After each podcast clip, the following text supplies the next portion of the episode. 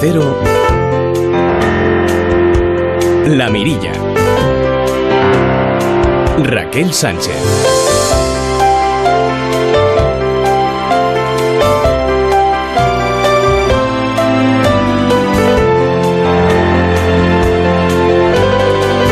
amigos? ¿Cómo están? Muy buenas noches. Arrancamos nueva edición de La Mirilla de este verano del 19. Verano de nuevo curioso en lo político, curioso o vergonzoso, vaya. Muchos de ustedes ya de vacaciones, otros ya han vuelto, otros tendrán que esperar.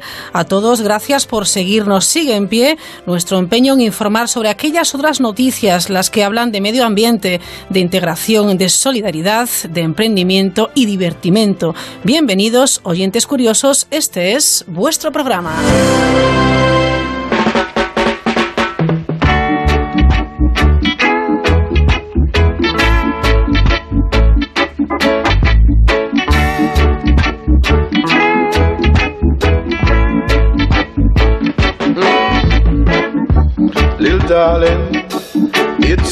along. Y allí estaba girando la cuchara en el vaso de café solo con una piedra de hielo que enseguida se derrite, porque parte de España se derrite por el calor y lamentablemente en algunos lugares por el dichoso fuego. El verano sigue su curso y ojalá haya noticias que no tengamos que contar un año más. Incendios, contaminación, huelgas en transporte, avión, trenes. Es tiempo de verse, es tiempo de quererse, de leer, de cine al aire libre y de música en directo, de sardinadas y también de criollos. Es tiempo de relajarse y también de disfrutar. Algunos tendrán que pasar un agosto bajo el flexo, entre ellos nuestros políticos, que les ha quedado para septiembre la asignatura de conformar gobierno, que no es poca cosa.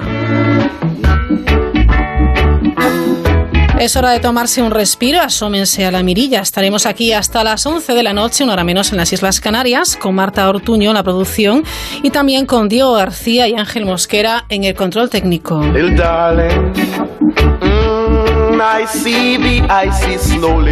Saben que pueden seguirnos también a través de Twitter, arroba la mirilla cero, ese cero con un número, y tenemos un correo electrónico, la mirilla arroba onda cero punto es. Nos encanta que nos escriban, que nos tuiteen lo bueno y lo malo, que nos den ideas y sobre todo que aporten, porque entre todos haremos un programa seguramente mucho más entretenido. Buscamos, como siempre, aquellas curiosidades, aquellos personajes que hacen de esta sociedad algo un poquito mejor, porque somos buenos, pero podemos ser sin duda mejores. En este lunes, además de la actualidad que ya hemos contado en la brújula, hay otras noticias que ha pescado en redes nuestra compañera Mercedes Sortuño y ya la saludamos. Buenas noches.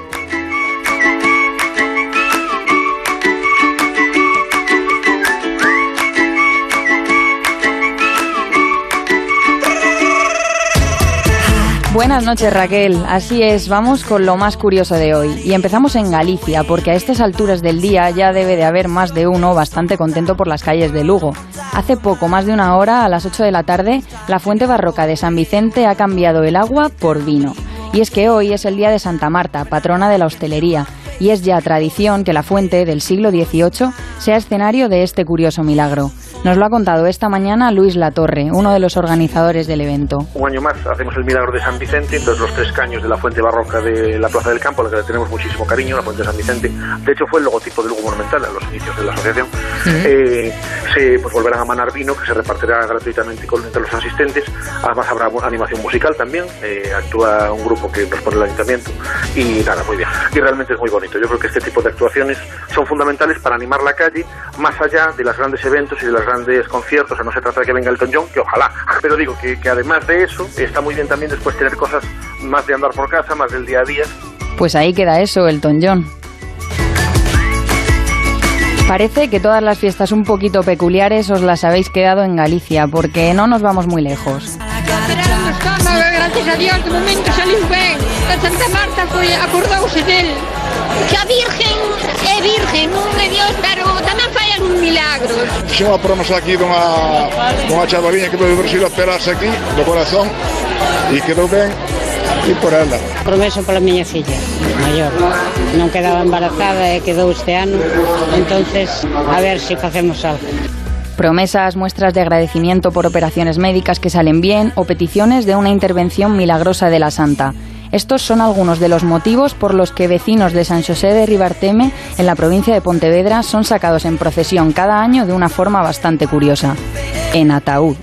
Sí, sí, han oído bien. Los familiares de los penitentes dan las gracias a Santa Marta de Río Arteme portándolos a hombros después de la misa solemne que se celebra cada 29 de julio a las 12 del mediodía.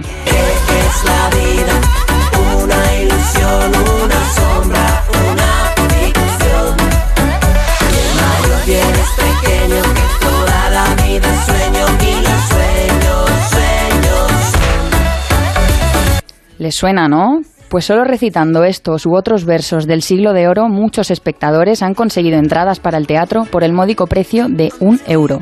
La original iniciativa es del Festival Internacional de Teatro Clásico de Almagro, que pretende recompensar la voluntad poética de los espectadores, en palabras de Ignacio García, director del festival. Los declamadores, que no tenían por qué recitar a ritmo de reggaetón, dicho sea de paso, ganan así disfrutar del espectáculo Don Quijote de Dublín, pagando tan solo un euro. La siguiente noticia nos lleva al loco universo Internet. Un youtuber chino ha muerto en directo mientras comía 100 pies vivos para ganar seguidores. El bloguero decidió retarse a sí mismo y grabarse con la cámara de su ordenador. Lo que pretendía ser el inicio de su fama acabó de la manera más trágica posible, que no todo vale para ganar seguidores. Para acabar, en Twitter está triunfando estos días un nuevo fenómeno. Una fotografía cualquiera acompañada del texto Scopa tu mana. La frase procede de la canción Davi Niva, del artista originario de Ghana, Kaula Bio.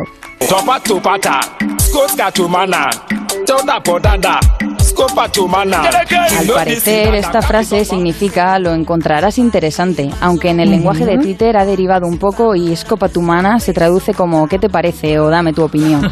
A este ritmo vamos a tener que ir escribiendo un diccionario tuitero.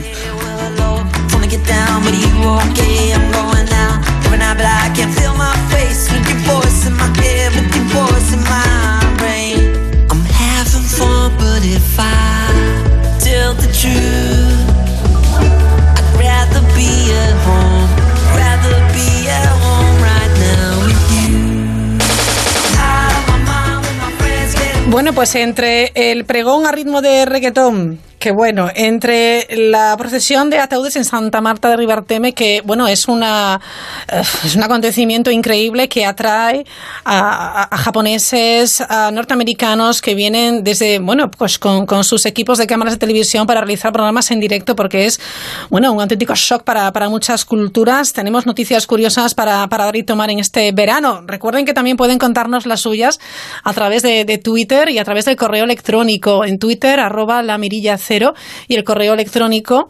Para participar en la mirilla, la mirilla arroba onda cero punto es. Bueno, permítame que hagamos la, primera salida al exterior sin salir del exterior. Como saben, este programa se emite desde Vigo y permítame también, bueno, pues realizar esta primera entrevista de la nueva edición de, La Mirilla en este verano 2019 en mi ciudad, en Vigo. Tenemos con nosotros a eh, David Regades, que es delegado del consorcio de la Zona Franca de Vigo. Señor Regades, ¿qué tal? Muy buenas noches. Muy buenas noches. Bueno, gracias por acompañarnos en esta noche de verano. Todavía no está de vacaciones el señor Regades. No, pero ya estoy pensando en ellas. Sí, ¿no? La última cena de agosto me cogeré unos días y la verdad que ya tocan y, hacen falta, sí. Fue un año muy intenso. Desde luego que sí, hablaremos de, ello porque, eh, desde luego, Zona Franca eh, de Vigo eh, gestiona seis parques empresariales que suman más de 7 millones de metros cuadrados.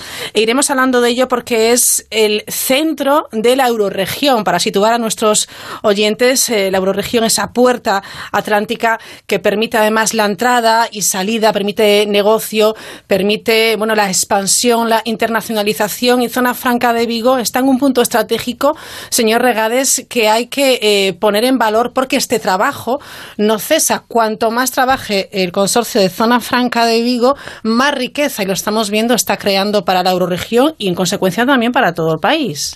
Sí, la verdad que Zona Franca eh, es un valor muy importante, un activo muy importante de, de la euroregión. Esa euroregión que la capital la tiene en Vigo, en la ciudad ciudad de Vigo y somos, como decíamos antes, 7 millones de metros cuadrados. En estos momentos estamos ampliándonos y esperamos llegar a corto plazo a los 10 millones de metros cuadrados. Es fundamental. Estamos desarrollando el polígono industrial de La Plisán, en Salvaterra Asneves, que es el polígono industrial más grande de todo el norte de Portugal y de toda Galicia, con lo cual de todo el noroeste peninsular. ¿no? Zona Franca eh, es una, funciona también como agencia de desarrollo económico, gestiona un volumen de activos de 410 millones de euros e invierte una media anual de 33 millones de euros. Con todas estas cifras, señor Regades, entendemos que el peso y la importancia de Zona Franca eh, debe seguir en activo también. Bueno, nosotros en estos momentos tenemos 650 empresas eh, instaladas en polígonos industriales que ha desarrollado la zona franca y más de 21.000 trabajadores que trabajan en zona franca. Si vamos por las calles de, la ciudad, del área de Vigo, de cada cuatro trabajadores que vemos, uno trabaja en un polígono de zona franca, con lo cual es fundamental el trabajo que se hace desde la zona franca, que es una institución del Gobierno de España. Eh, yo llevo un año eh, dirigiendo la zona franca desde que Pedro Sánchez en Consejo de Ministros me designó como delegado de la zona franca, propuesta de, Abel Caballero, del alcalde de la ciudad, y yo creo que esto ha sido un año muy intenso, donde se desbloquearon pues, proyectos tan importantes como la ampliación del PTL, que llevaba paralizada mucho tiempo, o lo que decíamos antes, ese gran polígono industrial de más de 4 millones de metros cuadrados, que es la Plisan, que llevaba pues 20 años iniciado y que ahora por fin llegó a su recta final. Fuimos capaces en este año de desbloquearlo y en este momento pues ya están fase de comercialización, ya estamos eh, adjudicando parcelas a las empresas y a final de año, en el mes de noviembre, pues vamos a tener a disposición pues esa humanización, esa urbanización de la última fase para que se instalen ya las empresas y lo más importante, ¿no? Lo que iguala a las personas después de la educación es el empleo y la zona franca es un gran generador de empleo y fruto de ello es que todos los polígonos que tenemos los tenemos con una ocupación por encima del 95%, ¿no? Es decir, que esta parte de, la euroregión, esta capital que es la, el área de Vigo de la euroregión, pues tiene un activo muy importante, un potencial muy importante, económico e industrial, y en estos momentos, pues la generación de empleo y no solo eso, es triste que tengamos que decirle a empresas que se quieren instalar en los polígonos de zona franca que no tenemos suelo, que en estos momentos no tenemos disponibilidad. Por eso estamos pisando el acelerador mucho para ser capaces, ya solo en el área de Vigo, estamos trabajando codo con codo con el ayuntamiento para duplicar los metros de suelo industrial porque sí, esta crisis eh, que empezamos a vivir en el año 2008 nos demostró que los países que estaban industrializados vivían mejor la crisis, sobre todo sus vecinas y sus vecinos, ¿no? que llevaban mejor la crisis, con lo cual la política que vamos a llevar a cabo es de desarrollar suelo industrial para hacernos más fuertes, para fortalecernos y generar más empleo, que a través del empleo es la mejor forma de distribuir la riqueza. Esto es normal, señor Regades. Quiero decir, la gente ahora está, bueno, piensa en Vigo, piensa en su área de influencia y obviamente, pues ahora en verano, pues piensa eh, pues en las Islas Cíes, en el turismo, en la gastronomía, en el entorno, Camino de Santiago y un largo etcétera, ¿no? por contra también, bueno, pues piensa en las luces de Navidad, que el alcalde Abel Caballero pues ya se ha encargado de poner a Vigo en el mapa. Pero hablando de, creación de empleo, de gestión de suelo industrial, de economía, que el resto del país empieza a mirar eh, por fin al noroeste peninsular, a la euroregión, también es muy importante, ¿no? Que busquen empresas importantes su emplazamiento de desarrollo aquí. Bueno, yo felicito a Abel Caballero, al alcalde, ¿no? Por esta campaña que está haciendo de promoción de la ciudad y las luces fue una campaña fantástica Hace que el turismo... Bueno, ya ha avanzado que este año serán, serán mejores, por supuesto. Pues invitamos desde aquí a todos los eh, amigos y amigas eh, de Onda Cero de toda España a que vengan a Vigo porque va a merecer la pena que vengan a Vigo a ver las luces de Navidad y que vengan a Vigo en cualquier época del año porque es un sitio fantástico, precioso y que vengan también a Vigo a hacer negocio. Nosotros en nuestros polígonos industriales pues son unos polígonos muy tecnológicos, unos polígonos que tienen mucha innovación y para que nos hagamos un referente, ¿no? Un trabajador, la productividad media en la provincia de Pontevedra es de 30.000 euros eh, por trabajador y en cambio en zona franca superan los 40.000 la productividad que tiene un trabajador trabajador. ¿Por qué? Porque nuestros polígonos son unos polígonos muy avanzados, muy basados en la innovación, muy, muy basados en la tecnología y que tienen un apoyo directo. No solo son espacios para el trabajo, no solo son espacios para eh, instalar empresas, sino que también desde Zona Franca hacemos un apoyo, un apoyo en asesoramiento, un apoyo en servicios, un apoyo en tecnología. Tenemos proyectos específicos eh, como es Vía Exterior para ayudar a nuestras empresas a que vayan al extranjero y que no vayan mm, como un viaje más, sino que vayan pues estudiando muy concretamente pues cuál es el sector, a qué país quieren ir, cuál es la legislación, cuál es la normativa, cuál es la fiscalidad para cuando se establezcan en ese país, cuando vayan a ese país, pues ya lo hagan de una forma sólida y eso pues es la ventaja de que muchas de las veces que vamos con nuestras empresas, pues esas empresas en el extranjero pues son eh, empresas de éxito y proyectos de éxito. Incluso muchas veces les ayudamos a través, nosotros pertenecemos a las asociaciones, a la Asociación de Zonas Francas del Mundo y entonces a través de eso pues buscamos eh, partners locales para que las empresas de Vigo pues vayan con un partner local para que el proyecto pues muchas veces pues tenga más éxito. Y yo creo que eso es fundamental.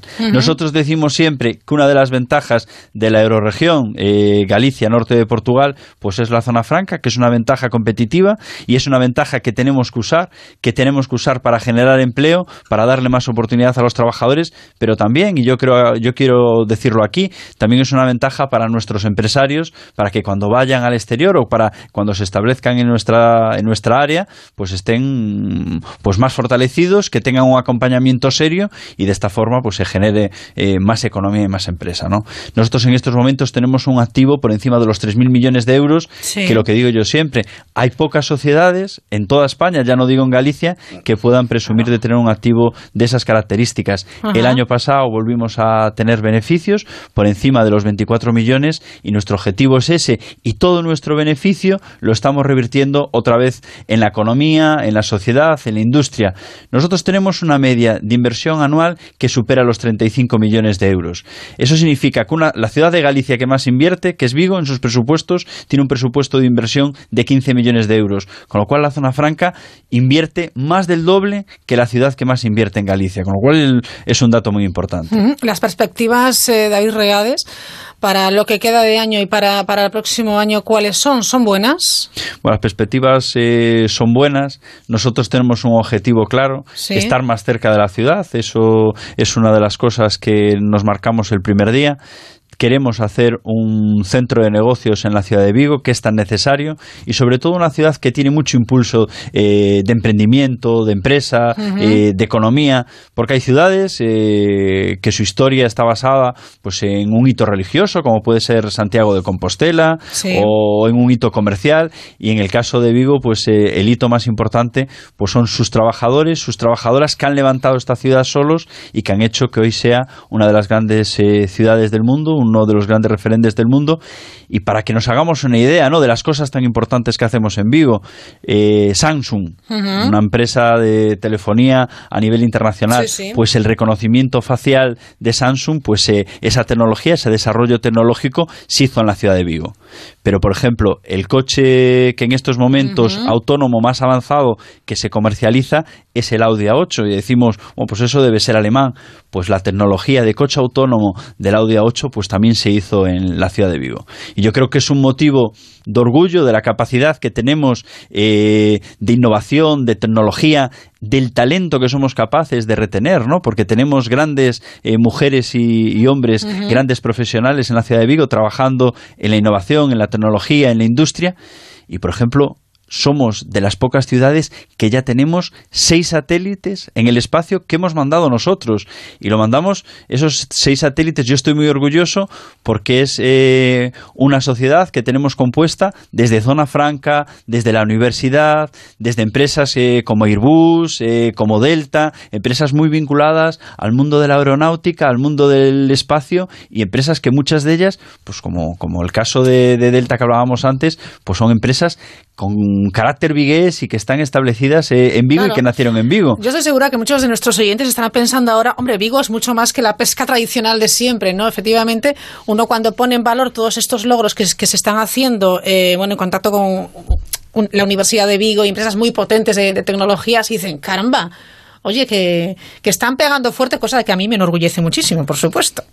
Bueno, Zona Franca, la puerta del Atlántico, con esas líneas de, acción muy concretas también, internacionalización, suelo de equipamiento para empresas, emprendimiento, información. A mí siempre me ha gustado mucho el, esa, esa, pata tan importante que tiene Zona Franca, que es el, emprendimiento, el, buscar, asesorar, eh, mentorizar a aquellas bueno, pues jóvenes empresas y jóvenes talentos que tenemos, que es muy importante porque eso nos da un valor que, que debemos fomentar, seguirán en esa línea, ¿no? Ya para finalizar, señor Regades. Seguiremos en esa línea, ¿no? Y aparte nosotros, el Gobierno de España tiene una sensibilidad especial por el emprendimiento. Mm, Pedro Sánchez, el presidente, eh, siempre presume de que él fue autónomo, ¿no? Con lo mm. cual eh, hay esa sensibilidad y así nos la está transmitiendo que sigamos haciendo una apuesta decidida por el emprendimiento y eso es lo que estamos haciendo nosotros en Zona Franca de Vigo tenemos un eslogan y tenemos un lema, que todo el mundo que tenga una idea económica, que tenga un proyecto económico, que nos lo cuente, que desde aquí le vamos a apoyar. En estos momentos, pues eh, se han generado cientos de empleos de empresas que han salido desde la Zona Franca. Y para que nos hagamos una idea de empresas que salieron desde Zona Franca, ¿no? que son muy eh, diversas y que atañen a todos los sectores. Eh, sector del automóvil, sector de la alimentación, sector de la industria, sector del servicio, pero por ejemplo, eh, que estos días que nos vamos de vacaciones está muy de moda que revisamos el coche, que tenga los triángulos, que tenga las bombillas, que pues en Vigo una empresa que sale de zona franca es la que ha sacado pues esa señal luminosa que sustituye a los triángulos, eh, el, gel, el Gel Flash, que fue una empresa que nació pues de dos emprendedores que un día nos vinieron a contar esa idea en Vigo y hoy ya tienen una nave de 600 metros cuadrados alquilados a Zona Franca, están mentorizados y están apoyados desde Zona Franca y es un gran proyecto que en estos momentos ya emplea más de 50 personas y eso pues es una realidad del emprendimiento y de la apuesta que tenemos que hacer, porque tenemos mucho talento en España, tenemos mucho talento en Vigo, tenemos mucho talento en Galicia y lo que necesitamos es una administración, en este caso como Zona Franca, que haga ese acompañamiento, sobre todo ese acompañamiento inicial. Y yo creo que desde aquí muchas empresarias, muchos empresarios, muchos emprendedores y emprendedoras, pues se dan cuenta de lo que le estamos diciendo. El principio es muy complicado, los primeros pasos en solitario son muy complicados y que tengan un acompañamiento como el de Zona Franca porque no solo creamos un espacio, pues creamos un asesoramiento, creamos un acompañamiento, creamos unas tutorías y de alguna forma pues esa soledad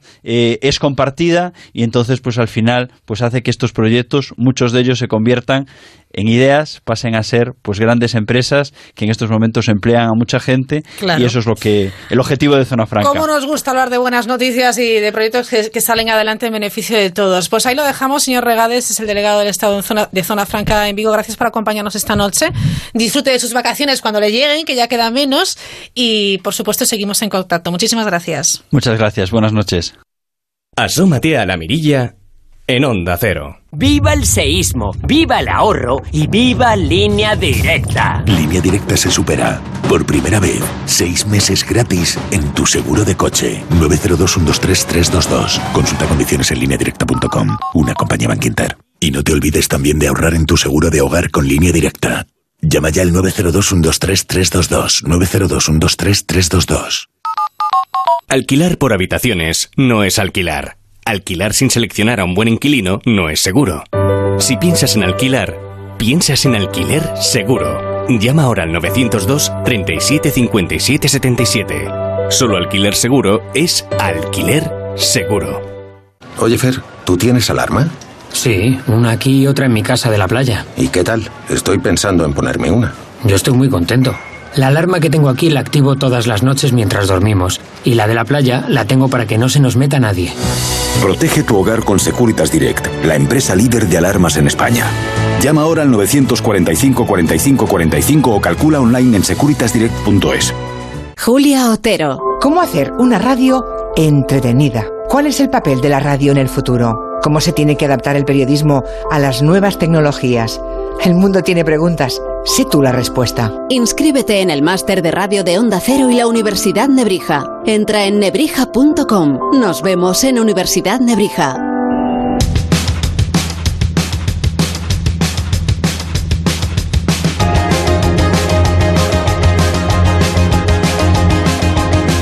La Mirilla.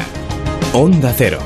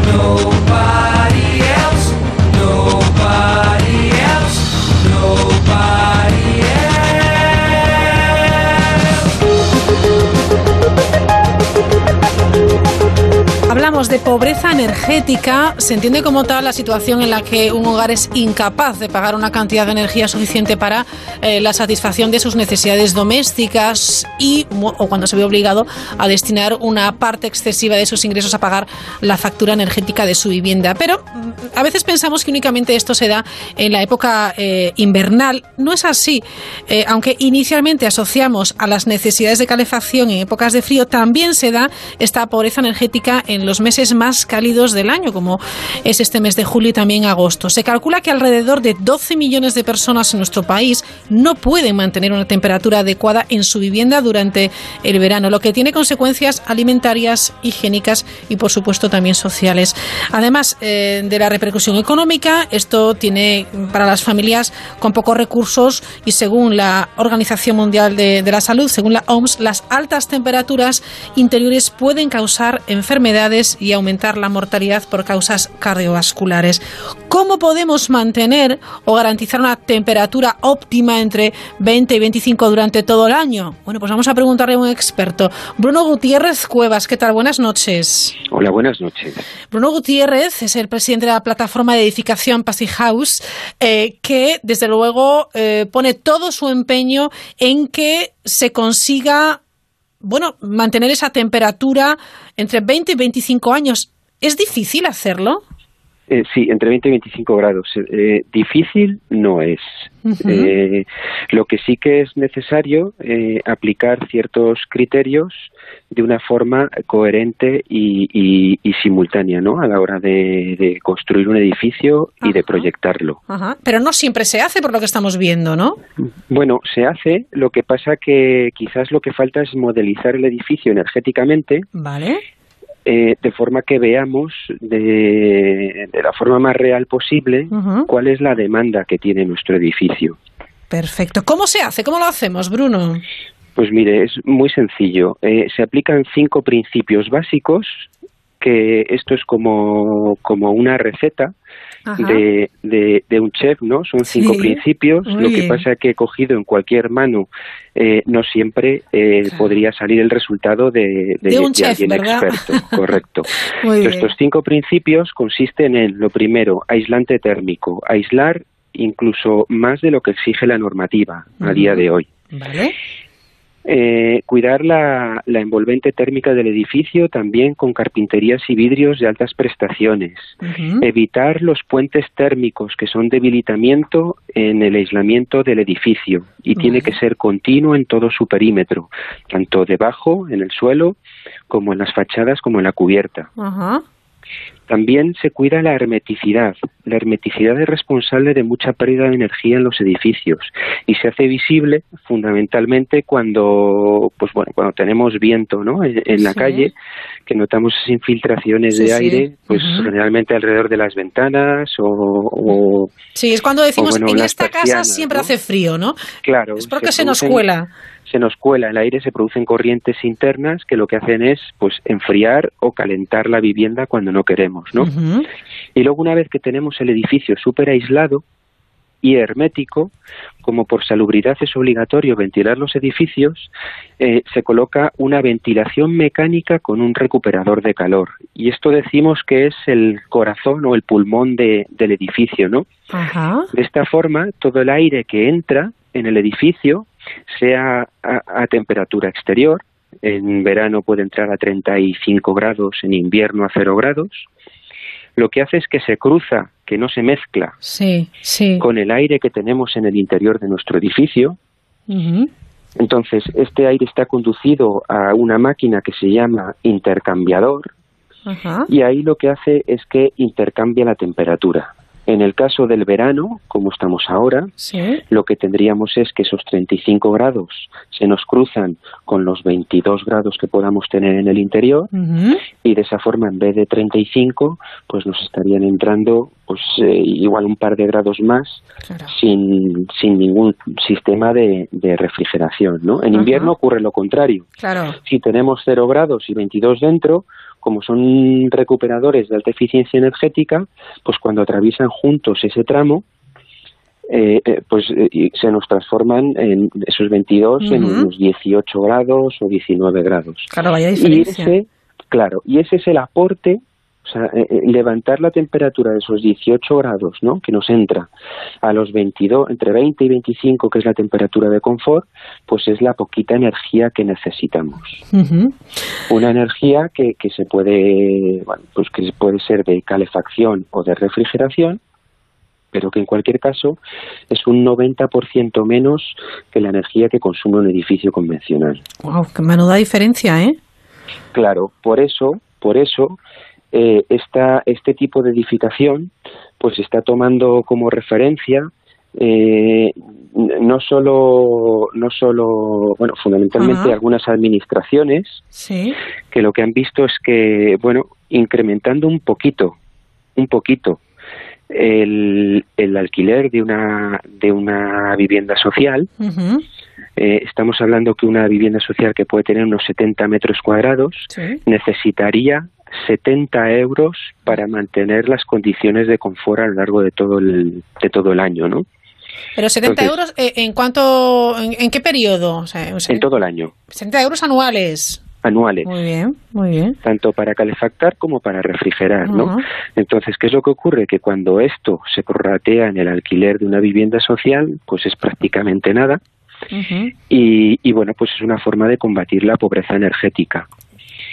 Eh, esta estrategia la, están empleando en, en Navarra, en la Subinsa, Navarra de Vivienda y Suelo. Muy bien.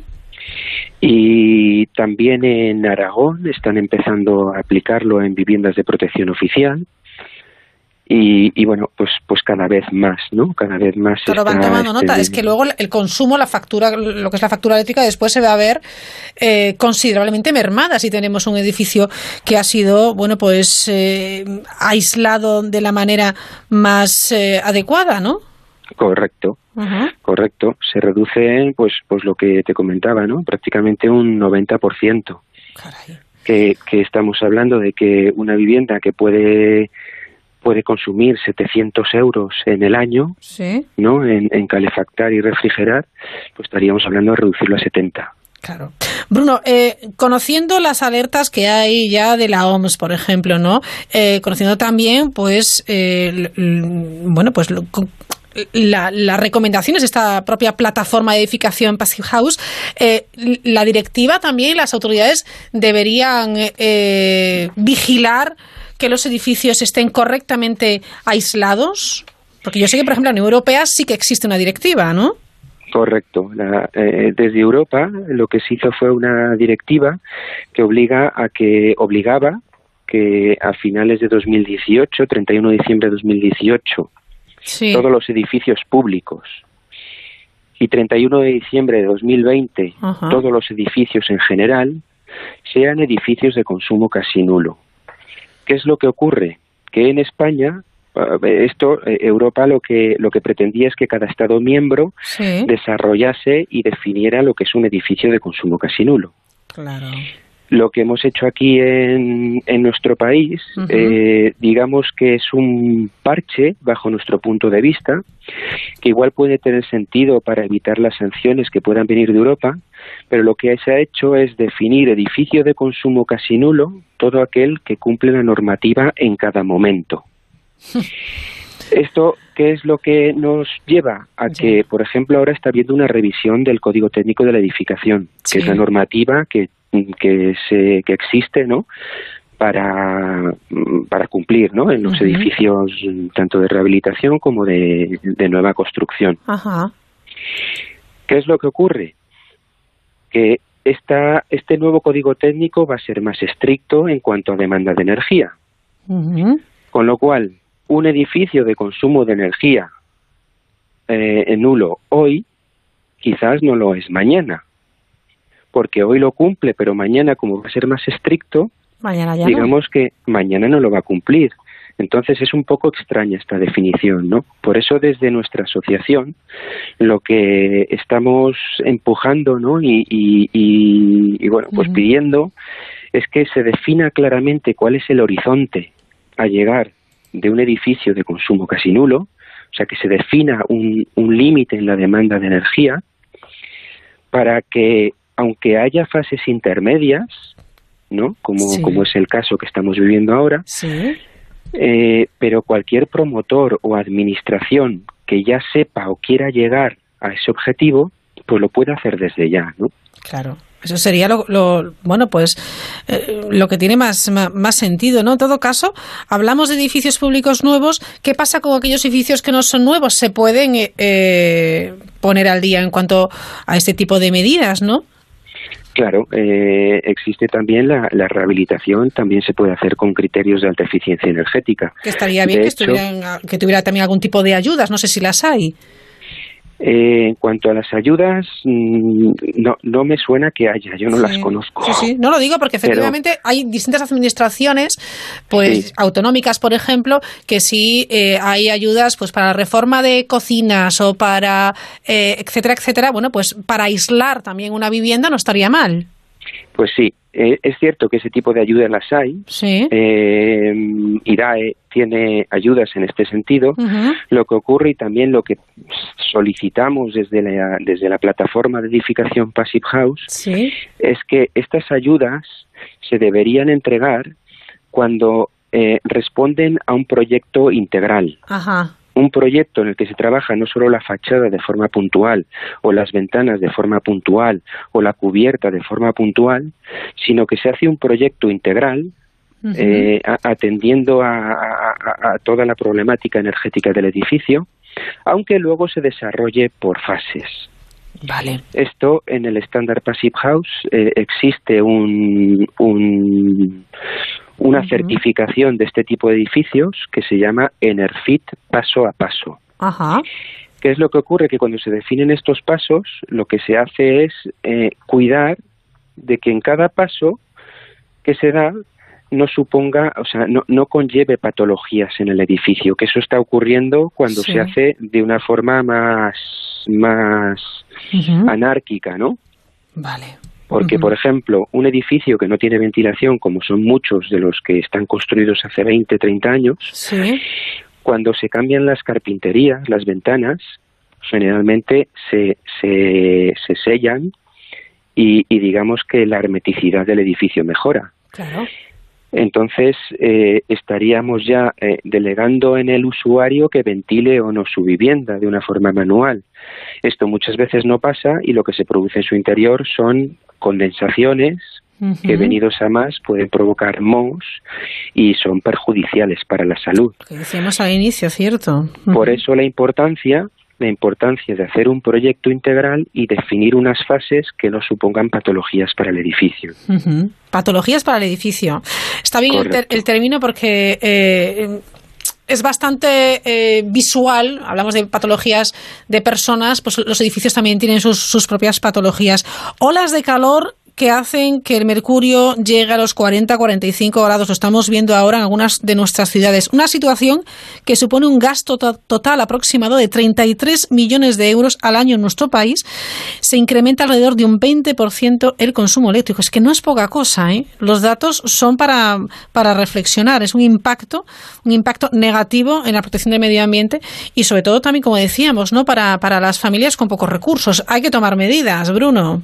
Efectivamente, hay que tomar medidas y en ello estamos trabajando desde nuestra asociación. Trabajamos en diferentes vías, en, en, la parte social, divulgando, no, no, no te he comentado, perdona Raquel, pero somos una asociación sin ánimo de lucro. Entonces, lo que hacemos es trabajar el ámbito, o sea, desde el punto de vista social, dando a conocer al público en general, que no tiene por qué ser técnico, que este tipo de, estándar de construcción existe para que lo puedan demandar. Trabajamos también la, el área técnica, a todos esos técnicos que intervienen en el proceso de la edificación, desde los arquitectos, arquitectos técnicos, ingenieros, incluso empresas constructoras, etcétera, para que puedan ofrecer este estándar de construcción y lo conozcan. Y luego también trabajamos en el ámbito institucional, que es, eh, digamos, que es lo que, mm, bueno, que eh, eh, la administración al final debería ejercer una labor ejemplarizante, ¿no? Muchas veces cuando la administración toma un camino, al final obliga a, obliga, ¿no? invita a que otros muchos se sumen, ¿no? Digamos que lo que tiene que dar es ejemplo Sin duda, sin duda. Pero veo también que es un dato preocupante, ya finalizamos, Bruno Gutiérrez, que eh, ahora mismo en España solamente el 1% de los edificios que se construyen con este, con este estándar eh, es, es muy poquito. Y entonces, pues si no empezamos ya a tomar estas medidas, vamos a quedarnos a la cola, en el furgón de cola a nivel de eficiencia energética. Pues sí, es una pena que, a día de hoy hay poco, a día de hoy hay pocos edificios que estén certificados bajo este estándar. Eh, estamos hablando de ese 1%, eh, pero es cierto que en construcción y con compromiso de certificación se están construyendo en la actualidad 200, alrededor de 280 y pico mil metros cuadrados de, de, de edificios, ¿no?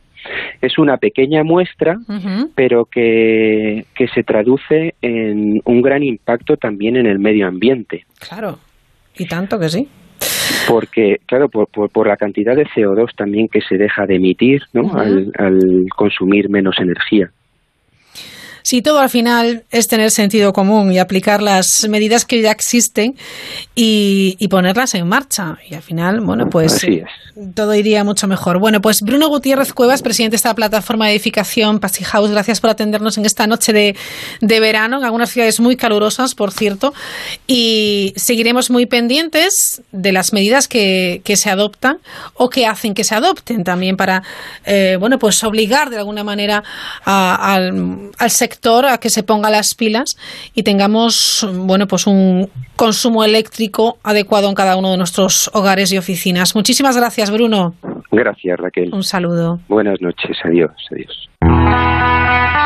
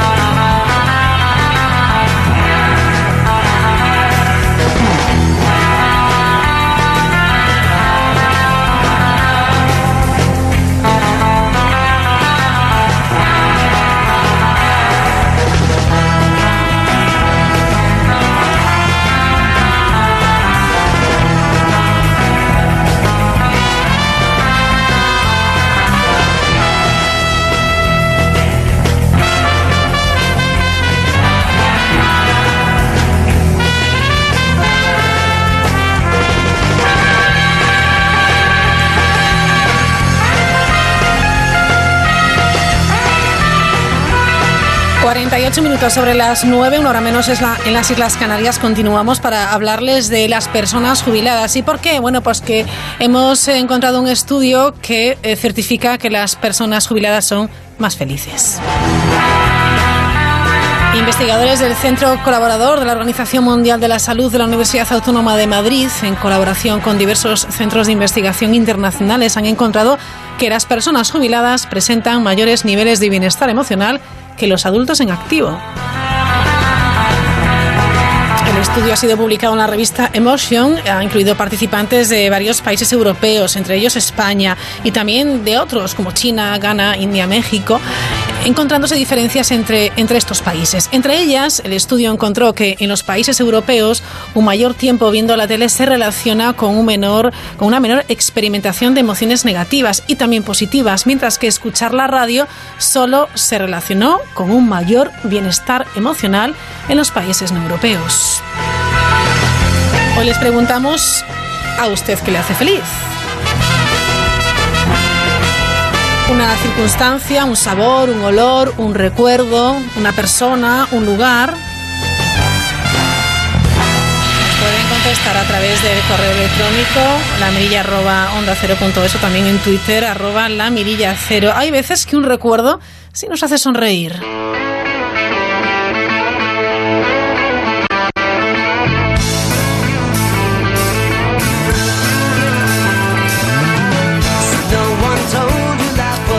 Recuerdan? Pues venga, cuéntemelo. ¿A qué serie pertenece esta sintonía? Es facilita, ¿eh?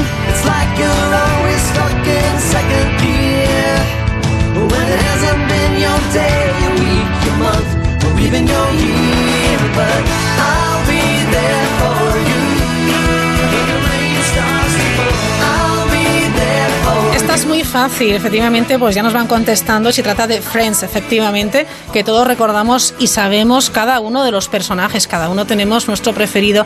Hay otras series que igual, bueno, pues nos retrotraen más al pasado y también nos generan recuerdos. ¿Buscamos alguna? Pues venga, vamos a buscar alguna. Y también aquellas personas eh, jubiladas que quieran contarnos y ahora son más felices que cuando estaban en activo, también nos lo pueden contar. Que aquí estamos abiertos a cualquier tipo de opinión. Vamos a ver esta. ¿Esto qué será?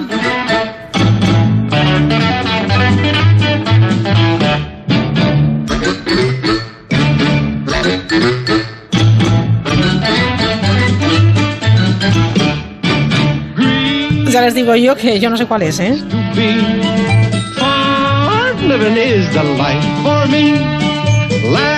Spreading out so far and wide. keep Manhattan, just give me that countryside. Where ¿Recuerdan esta que era una serie de televisión? Está Ángel Mosquera en control técnico, debe de ser, ¿no? Bueno, si nos recuerdan, nos lo cuentan en Twitter, arroba la mirilla cero, ese cero como saben con número. Les dejamos un tiempito para responder y para, y para pensar con esos recuerdos que nos ha venido ahora a la memoria y vamos a hablar de contaminación, vamos a hablar de la basura en el mar. Quédense con esta, con esta frase que dice, si ves una alcantarilla, ahí empieza el mar. El reportaje lo firma Mercedes Ortuño. Ahora yo que vine a hacer el mundo, que mi latido es tuyo. El verano es sinónimo de mar. Y no solo el verano, nuestro país, nuestras maneras, nuestra forma de ser, esa dieta mediterránea tan sana y tan nuestra. ¿Qué sería de todo ello sin el mar? El mar es puente para el intercambio de culturas, es vida y es riqueza. El mar nos da tanto y nosotros no se lo agradecemos como se merece, que es ni más ni menos que cuidándolo.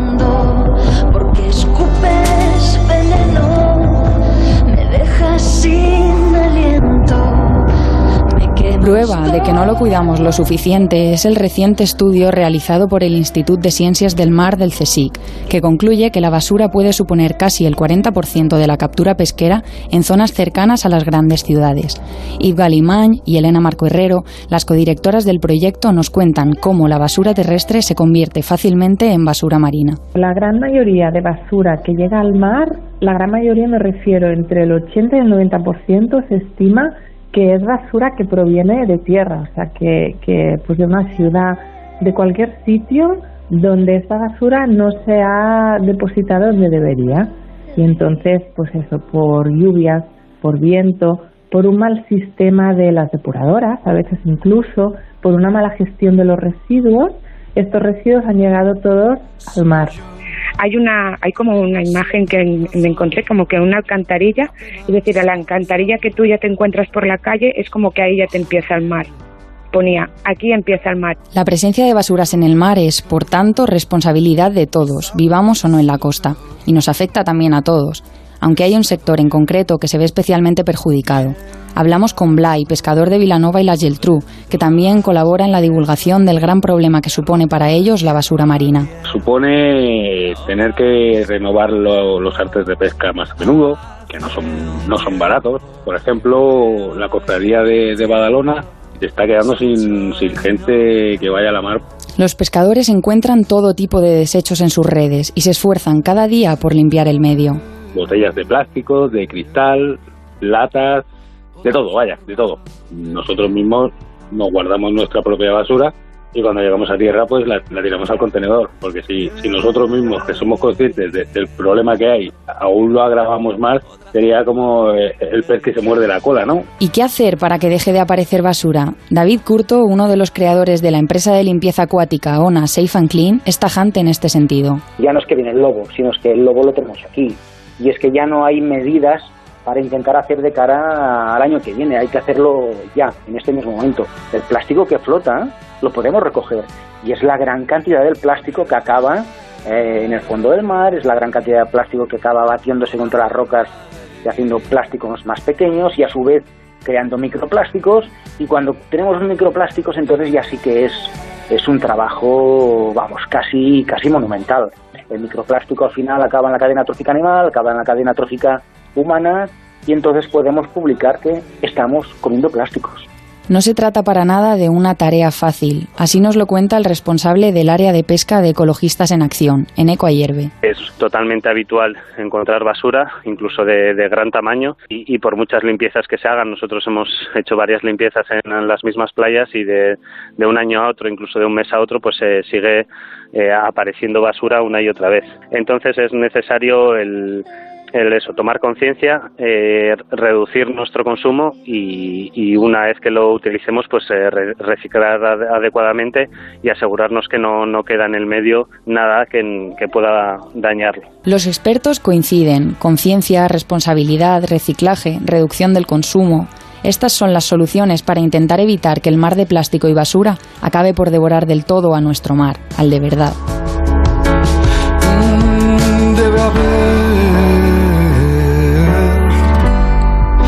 Otra forma de vivir. Y hay otra forma de vivir. Adoptarla o no queda a nuestra elección. El mar nos agradecerá que tomemos la decisión correcta. Otra forma de vivir.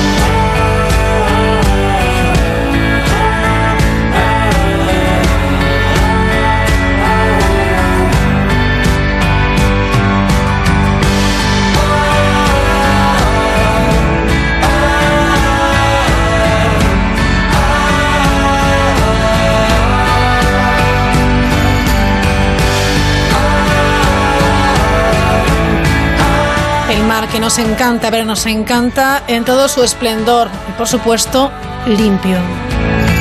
Debe haber otra forma de vivir.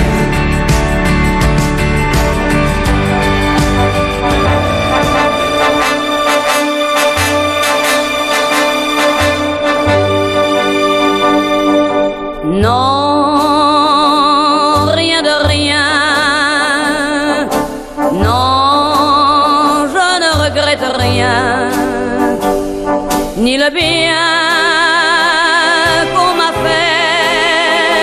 Otra de las cosas que nos hace felices seguro que es viajar.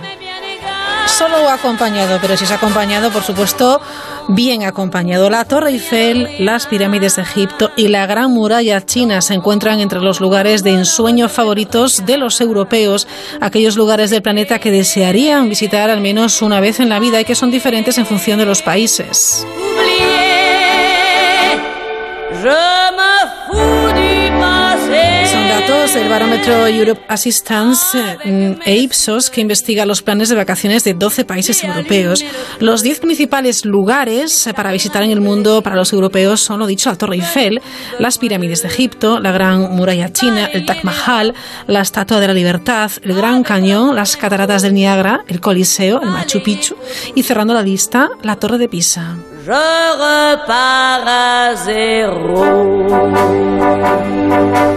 No. Destaca sin duda la icónica Torre Eiffel parisina que ocupa el primer lugar en los en siete de los diez países europeos encuestados, al igual que en Brasil. Para los americanos, el primer lugar lo ocupa el Gran Cañón, mientras que para franceses, británicos y belgas, el monumento favorito son las pirámides de Egipto cómo nos gusta viajar, cómo nos gusta eh, vivir experiencias y sobre todo en verano. Enseguida llegan las noticias de las 10. Escuchamos con atención eh, todo lo que nos tienen que contar nuestros compañeros de la brújula. Y después volvemos, hablaremos de sostenibilidad con Jesús Alonso, de vida sostenible, y también de mujer y ciencia, de nuevo con la matemática Marta Macho Stadler. Son las 10 de la noche, las 9 en Canarias.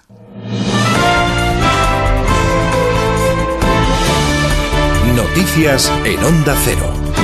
Saludos, buenas noches. Salvamento Marítimo ha rescatado en las últimas horas a 156 inmigrantes, entre ellos 11 mujeres que viajaban en tres pateras en el mar de Alborán. La embarcación guardamar Calíope ha recogido a 62 varones de una patera, 41 hombres y 6 mujeres de otra y 42 varones y 5 mujeres de la última. Y todos están siendo trasladados en estos momentos al puerto de Almería. De vuelta a la actualidad de política nacional, en el PP se están ultimando los últimos flecos del diseño de su nueva estructura y grupos parlamentarios. Pablo Casado ha convocado mañana a toda su cúpula, diputados, senadores y líderes territoriales en la sede nacional del partido. De esa reunión de la Junta Directiva Nacional se espera que salgan los nuevos portavoces parlamentarios y el cese de otros dirigentes que están llamados o ya cumplen nuevas responsabilidades. Es el caso de los vicesecretarios Andrea Levy, que ahora es concejala de Cultura del Ayuntamiento de Madrid, y de Javier Maroto, que será el portavoz en el Senado. La incógnita hasta ahora continúa siendo si la portavocía en el Congreso, un puesto clave, terminará en manos de Cayetán Álvarez de Toledo si finalmente el líder popular se inclinará por otro nombre que concite mayor consenso dentro del partido. La portavoz del PP, Cuca Gamarra, ha asegurado hoy en Onda Cero que los nombramientos están pensados en función de las necesidades de España. No tengo la menor duda es que eh, si los nombramientos que se puedan producir eh, corresponderán a las necesidades en este momento, no solo del Partido Popular, sino de España,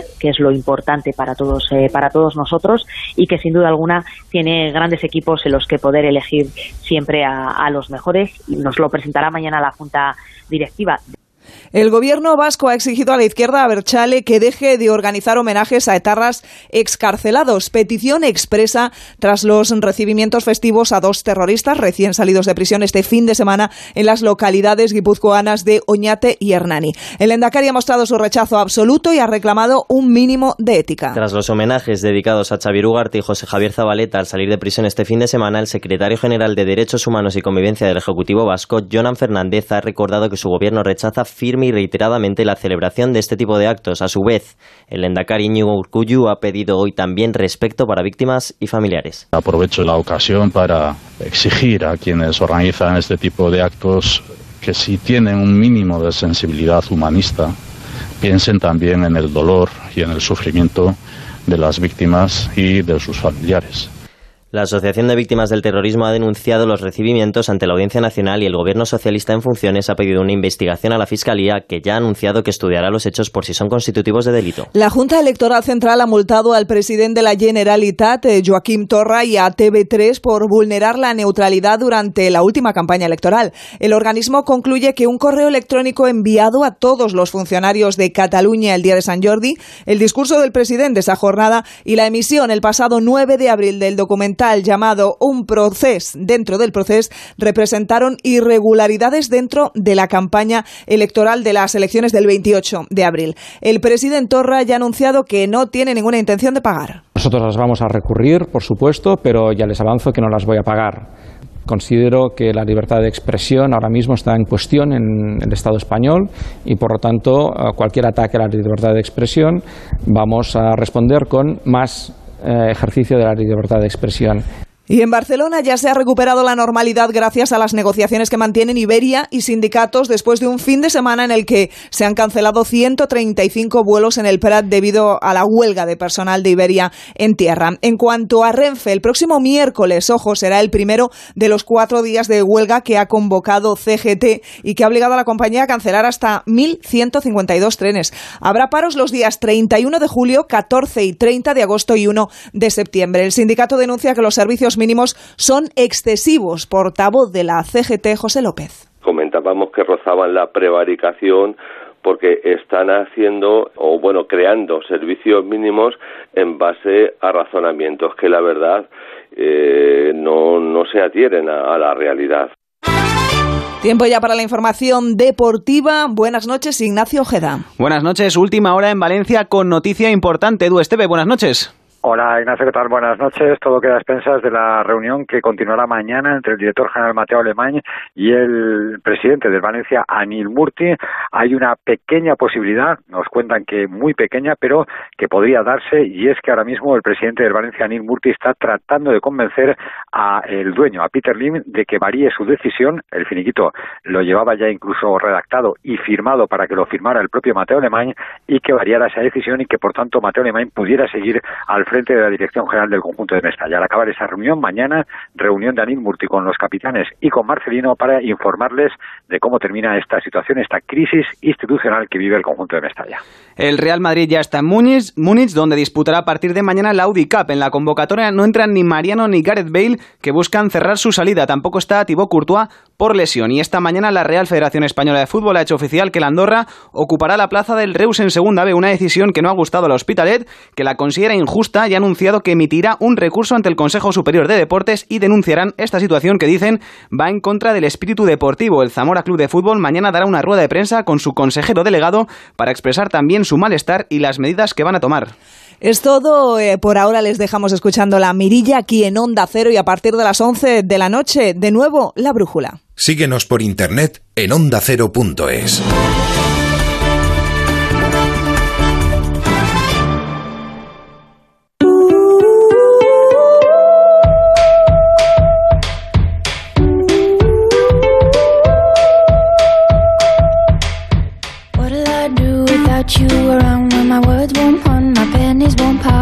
Descubre lo que hay tras la mirilla con Raquel Sánchez.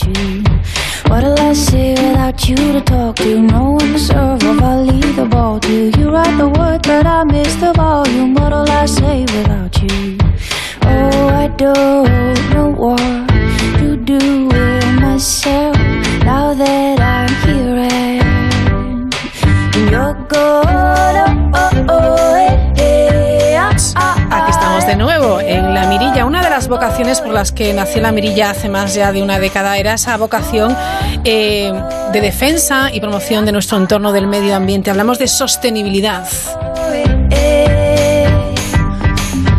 Según la propia definición del término, la sostenibilidad se refiere a la satisfacción de las necesidades que tenemos sin comprometer la capacidad de las generaciones futuras de satisfacer las suyas, garantizando obviamente equilibrio entre crecimiento económico, cuidado del medio ambiente y bienestar social. Como turistas y también como ciudadanos en verano debemos respetar nuestro entorno, ¿Cuántas veces hemos paseado por un sendero y nos ha molestado que el que iba delante o, o, detrás pues haya ido quizás tirando basura o tirando una colilla, fíjense, o saliendo del propio sendero? Todos esos pequeños gestos que no lo son, son muy importantes, ponen en riesgo, eh, bueno, pues el ecosistema. Queremos que sean, queremos que seamos todos turistas eh, responsables, sostenibles. Si hay senderos señalizados, respetémoslos. Zonas de acceso restringido, áreas en las que está prohibido el baño, o simplemente aplicar el sentido común y la responsabilidad cuando nos encontremos con indicaciones específicas. De no hacerlo, estaremos perturbando enormemente, directa o indirectamente, la vida tranquila de ese paraje natural que estamos visitando. Por supuesto, no romper, ni dañar, ni dejar nuestra huella con un rastro de basura, con residuos. Eh, tengamos un comportamiento cívico. Y quizás tengamos la tentación de arrancar esa flor tan bonita. Bueno, pues no lo hagamos.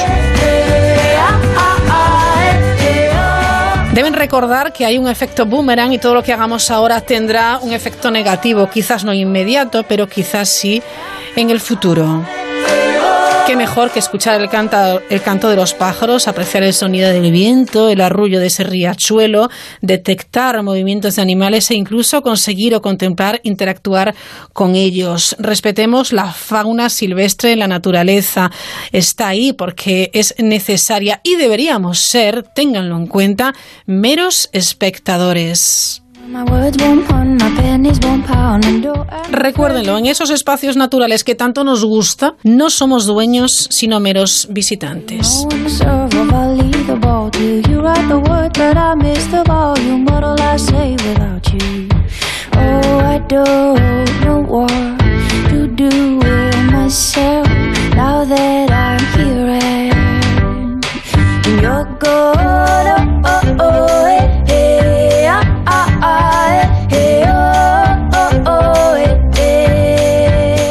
Más eh, conectamos con la Fundación Vida Sostenible. Jesús Alonso, ¿qué tal? ¿Cómo estás? Buenas noches. Pues muy bien, eh, buenas noches a vosotros también. Bueno, estamos eh, encantados de, de volver a, a, saludaros. Trabajáis muy bien desde esta fundación y no paráis. Claro, nosotros hablamos en verano, pero estás todo el año trabajando, que no paráis, ¿eh?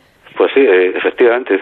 Todo el santo eh, año continuamente hablando de los estilos de vida sostenibles y de cómo ponerlos en marcha. Bueno, y, en fin, a veces hasta nos hacen caso. Claro, va calando, Jesús, va calando, que eso es muy bueno. Poco a poco, pero yo creo que gente va tomando conciencia y se va sensibilizando. ¿Lo notáis desde la Fundación Vida Sostenible? Hombre, eh, después de tantos años, digamos, hablando de estos temas, se nota, se nota que hay, hay cosas que están calando ya, como quien dice. Es que más que digamos, eh, convencer a, gente refractaria, yo creo que ya la mayor parte del personal se está dando cuenta de que hay un problema gordo, enorme, y que hay que ponerle solución.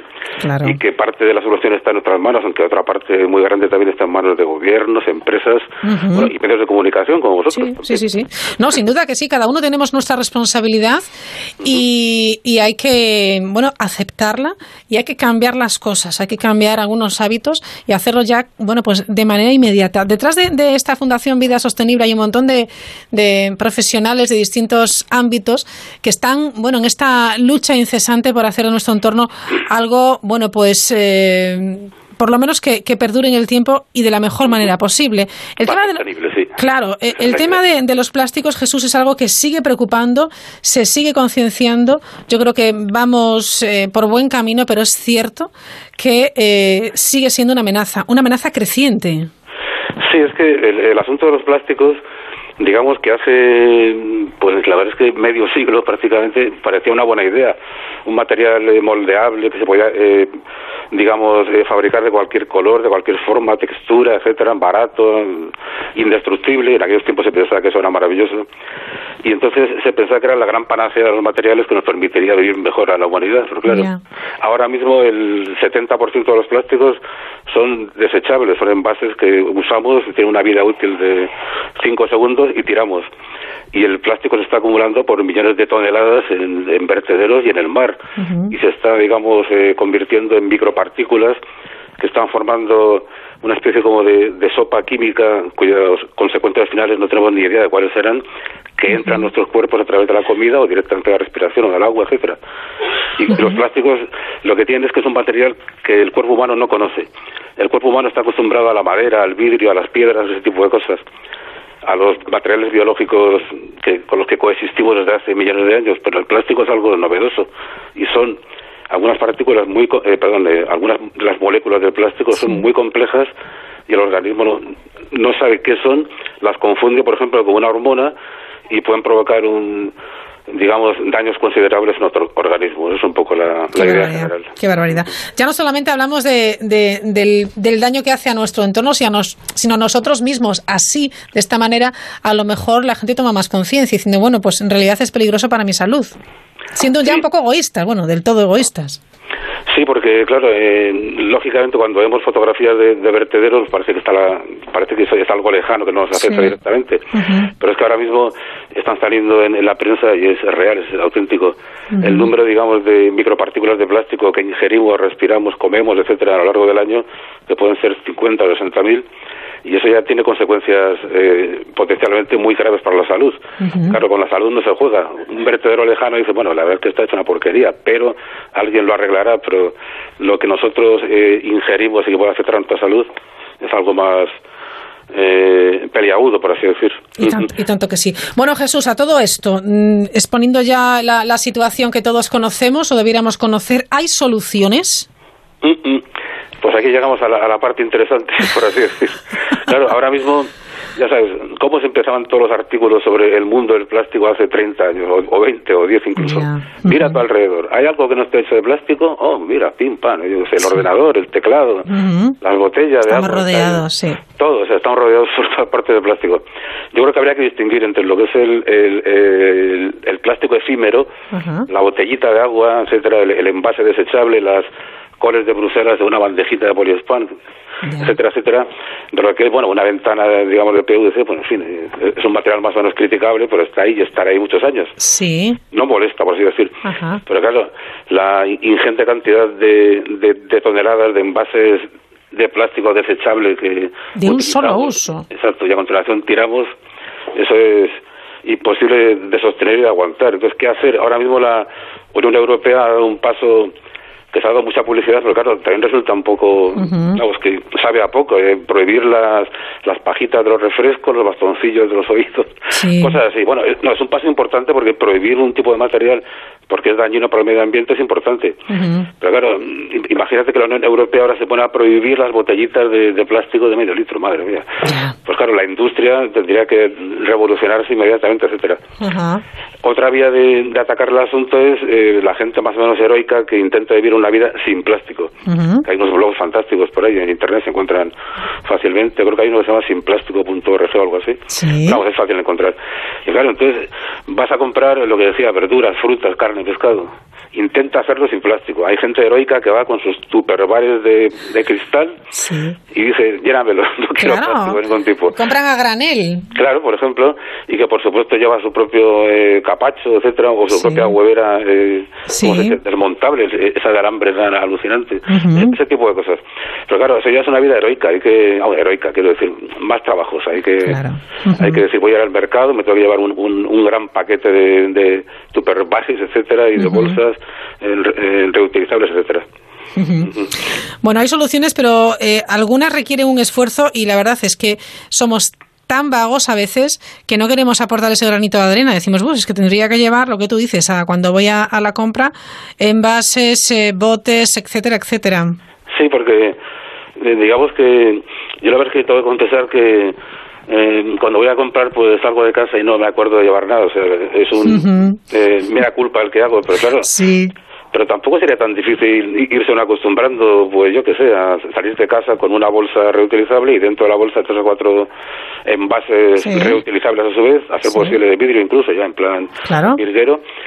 Y no pasa nada por llegar a un puesto y decir, pues, por favor, pónmelo aquí en el en el envase que llevo en lugar de ponerme un papelón o una bolsa de plástico o tal se puede hacer y también hay muchos sitios donde se vende eh, eh, a granel tanto tiendas modernas como los mercados de toda la vida. Aquí estamos en la fundación muy cerca del Mercado de Maravillas. Como su nombre indica, es un mercado fantástico, inmenso, que ahí puedes comprar a, granel lo que te dé la gana, incluso eh, arroz, eh, legumbres, todo lo que quieras y por supuesto verduras, frutas, etcétera, etcétera. Claro, claro. Bueno, e, es cuestión de ir acostumbrándonos. decías, Jesús Alonso, es cierto que aquí el papel de padres, eh, tutores, colegios, etcétera, es decir, la educación es básica. La educación y la educación de todo el mundo, o sea, por supuesto en las escuelas, pero también de los adultos, de, nosotros los adultos que digamos que, que somos importantes a la hora de, poder en práctica buenas cosas. No hay que dejarlo todo a las futuras generaciones que algún día, digamos, tendrán, eh, harán de las buenas prácticas el eje de su vida.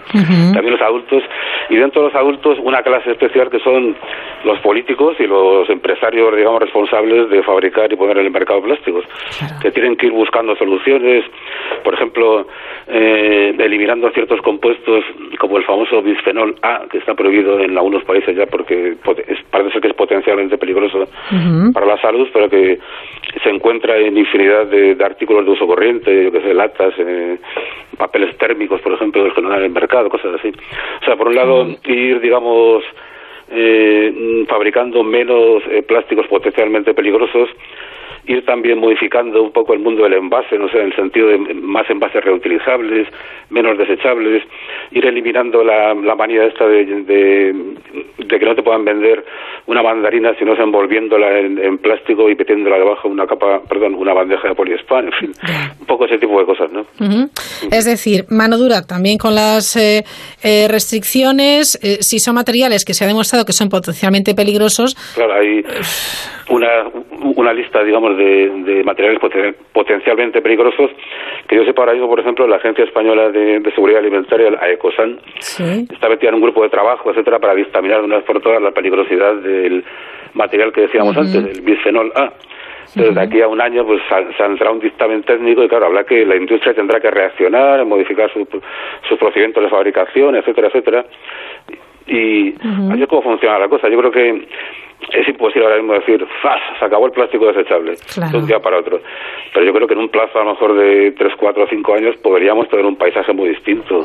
Ojalá. claro, que a su vez, eh, digamos, impediría estas escenas horrendas de playas atiborradas de, de desechos plásticos y de y de peces con, con material plástico en su interior que madre mía parece una tienda vamos. Es terrible sí sí sí sí, sí, es impresionante. Eh, yo también fíjate me gustaría resaltar aquellas personas que tienen capacidad de, de influir en los otros pues eh, gente que tiene eh, bueno pues que es famosa los influencers los youtubers todas estas ah, pues es, esta gente por favor que utilice esta fama que tiene y su capacidad de influir sobre todo en los más jóvenes y en los no tan jóvenes y que y que bueno pues se postulen como defensores de, nuestro entorno defensores de una vida sostenible y en contra de los plásticos porque hay mucha gente que los va a imitar. Pues no sería mala idea, la verdad, unas, unas buenas campañas con, con ultra famosos influencers, etcétera, etcétera. Claro, porque tú y yo, Jesús, influencers, pues no, no acabamos, no acabamos ah, de ser ultra famosos, pero bueno, aportamos nuestro granito de arena. Pero si lo hacen, yo qué sé, pues cantantes, actores, etcétera, pues estaría bien, ¿no? Sí, sí. programas de televisión en, prime time, en fin, ya sabes. Claro, claro, efectivamente. Bueno, plásticos desechables, amenaza creciente. ¿Hay soluciones? Sí, complicadas también, pero podemos hacerlo. ¿Algo más que puntualizar, Jesús, sobre este asunto? No, que, o sea, sí, quiero decir que, que realmente los plásticos desechables llevan unos meses o un año, digamos, siendo muy famosos. Oh, Dios mío, todo el mundo habla de ellos, sale mucho en la prensa, tal. Sí. Y eso está bien, porque conciencia y hace que los gobiernos tomen eh, decisiones acertadas, etcétera. Pero es un, un problema que lleva ya mucho tiempo existiendo y yo creo que tendríamos que ir adoptando unas políticas, digamos, de, de sostenibilidad y de mejora del medio ambiente que, no respondan tanto, digamos, a, la fama de un determinado problema, ¡bum!, que sale a, la palestra y parece que es el fin del mundo. Luego, dentro a lo mejor de un año, nadie se acordará del plástico, yo qué sé. O sea, que hubiera un poco más de continuidad en todas estas políticas y, acciones, por así decir. Tendría que haber eh, los famosísimos pactos de Estado, pues que también ah, hubiera para esto, ¿verdad? Efectivamente, sí, de hecho en, en España, eh, gracias a Dios, tenemos un Ministerio de la Transición Ecológica, está muy bien, y tiene una serie de planes bastante rigurosos y serios que se van a ir poniendo en marcha, etcétera, para llevar a cabo eh, lo, que indica el nombre de la institución, la transición a una sociedad más ecológica, más sostenible. confiamos en que todos a la vez, ya sabes, los consumidores, las empresas, el gobierno, etcétera, vayamos todos más o menos eh, juntitos en esta historia. Deberíamos, deberíamos ir juntitos, como tú dices, en esta historia. Bueno, Jesús, lo vamos a dejar ahí. Seguiremos hablando de vida sostenible la próxima semana, ¿te parece? Muy bien, de acuerdo. Venga, muchas gracias. Buenas noches. A vosotros. Buenas noches. Adiós.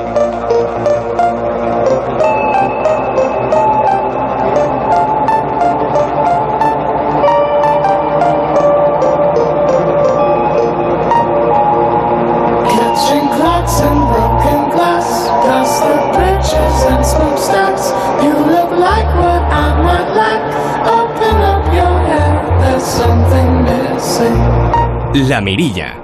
Onda Cero.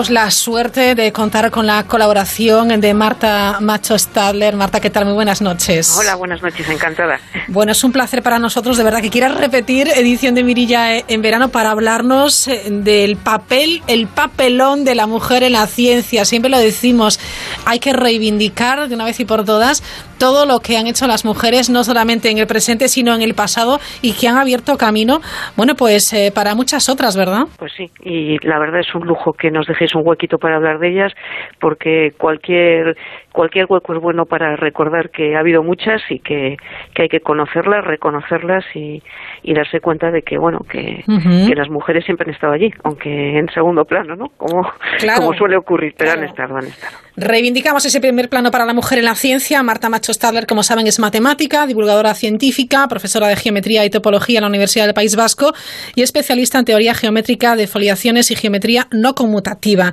Doctora también de un espacio digital que es Mujeres con Ciencia un blog maravilloso y que además ha obtenido distintos reconocimientos, entre ellos el premio Emacunde de Igualdad en el año 2016. Es bueno también que se reconozca este, este, todo este, este esfuerzo que realizáis, ¿eh?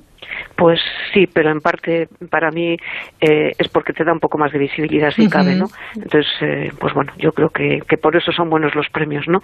Hay que, que recibirlos con humildad y, y, darse cuenta que, bueno, mucha gente merece premios, pero si te tocan hay que, hay que intentar aprovecharlos para, para multiplicar por el número que sea, ¿no? Esa visibilidad que, tenemos. Así que, que, muy contentas, desde luego. Desde luego que sí, y bien merecido. A Marta Macho Staller, que le encanta la, docencia y sobre, sobre todo está rodeada de, gente joven, porque también se aprende estando con, con gente eh, tan ilusionada, ¿verdad?, que mantiene intacta todavía esa ilusión y que esperemos que perdure. Pues sí, además, mira, vas cambiando con ellos, ¿no? Así no te quedas un poco atrás cuando... Y además no son tus hijos, como suelo decir yo. No, pero bueno, eh, yo siempre estoy con gente de 18, 19, 20 años y, bueno, soy me llevo bastante bien con ellos, así que, que, bueno, es una manera de evolucionar de manera suave, ¿no? Y tanto, fantástico. Bueno, en este verano, ¿de qué nos vas a hablar? Porque hoy empezamos hablando de las guardianas de la salud. Cuéntanos. Pues sí, la verdad es que las mujeres han estado siempre muy vinculadas a la, a la salud y a los cuidados de las personas, ¿no? Pero he hecho una pequeña selección de algunas mujeres, o hay muchísimas, pero bueno, pues para reivindicar un poquito esos grandes descubrimientos que, que han hecho y que, que, bueno, hay que decirlos, ¿no? Entonces, eh, si te parece, empezamos por una oncóloga. Perfecto, es eh, Vera Peters. Vera Peters, efectivamente.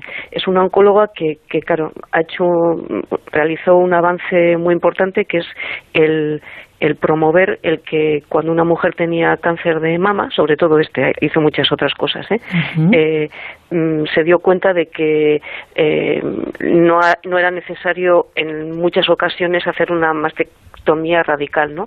Es decir, que los tratamientos que se estaban realizando en, en los años, eh, la década de los 60-70 en, en todo el mundo, del siglo pasado, por supuesto, de quitar los pechos por completo a una mujer que tenía un cáncer de de, pecho pues para intentar quitar lo más posible el tumor ¿no? y evitar que se reprodujera, pues en muchas ocasiones no era tan necesario, se podían eliminar solo el tumor, eh, completarlo con un, una radiación y, bueno, eso suponía que el deterioro físico, el impacto físico era menor y, el impacto psicológico, ¿no? Porque las mujeres con mastectomías eh, tienen, bueno, una recuperación muy dura porque, en fin, que te quiten un pecho por completo, pues es un trauma, ¿no? Entonces, bueno, pues eh, esta mujer eh, nació, para que veáis un poco la época, en, en el año 1911, era una mujer que tenía eh, bueno, nació en una granja lechera,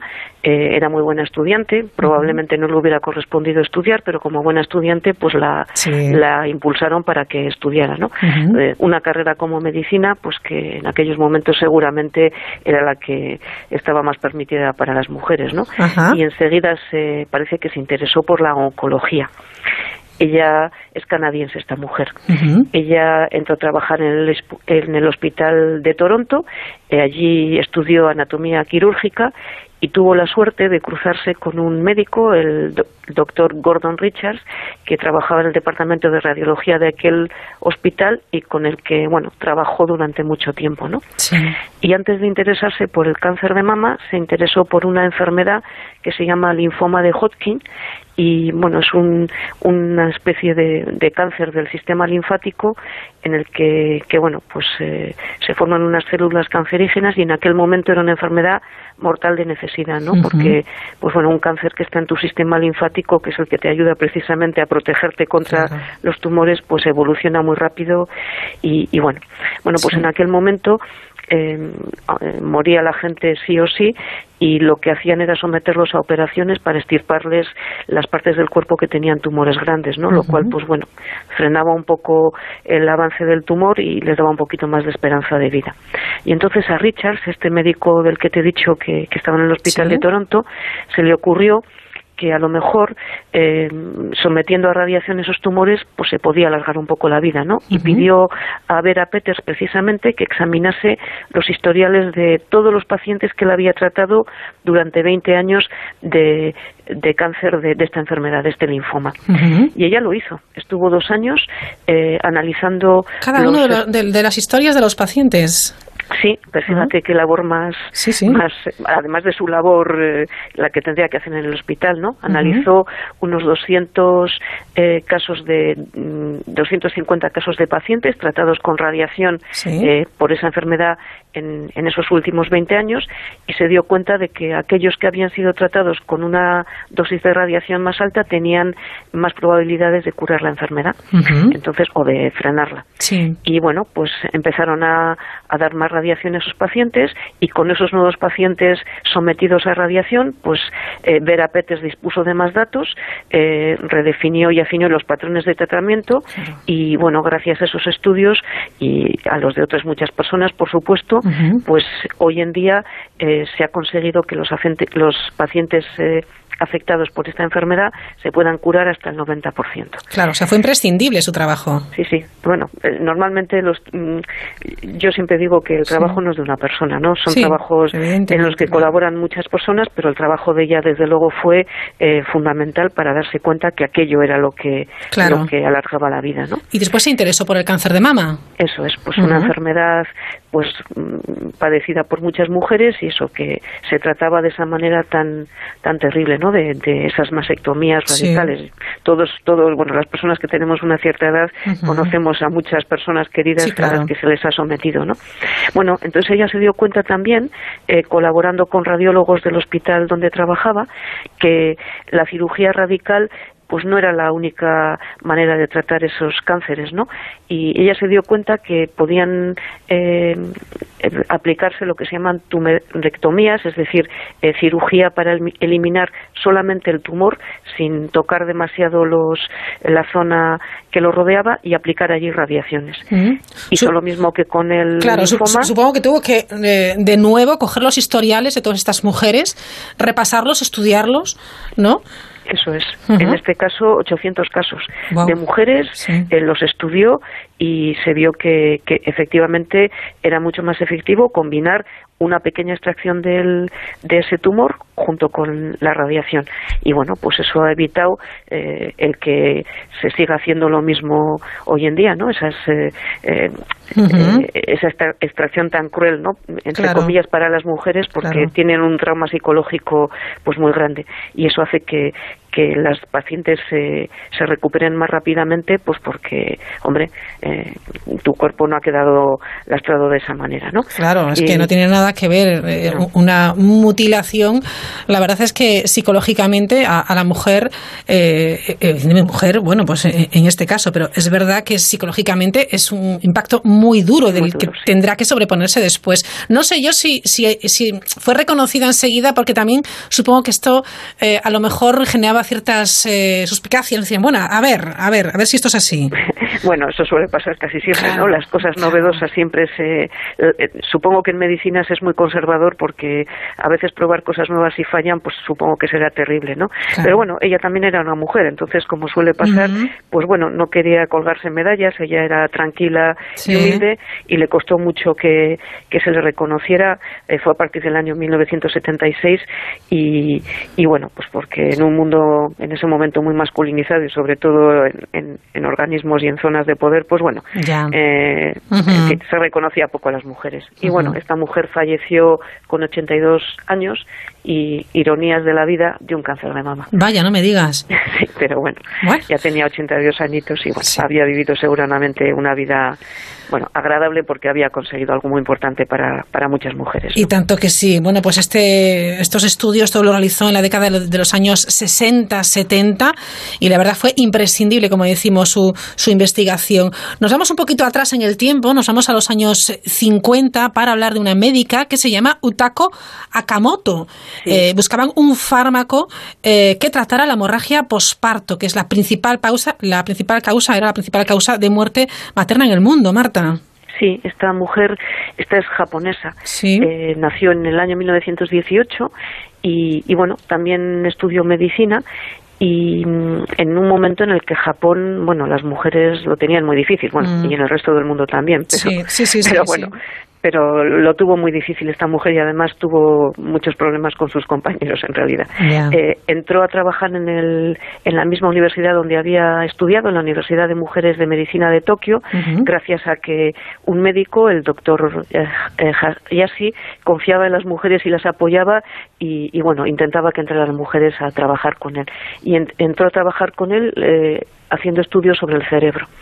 Pero cuando acabó la Segunda Guerra Mundial, ella se trasladó a otra universidad, ya estaba casada con su marido, que también era médico, y comenzó a estudiar la sangre, porque fíjate qué casualidades, ¿eh? como no tenían recursos, eh, era una investigación que ellos podían realizar porque llegado el momento de tener que hacer análisis de sangre o pruebas con sangre, podían sacársela a, ellos mismos. Es decir, como no tengo recursos y no puedo estudiar el cerebro, pues voy a ponerme a estudiar otra cosa, ¿no?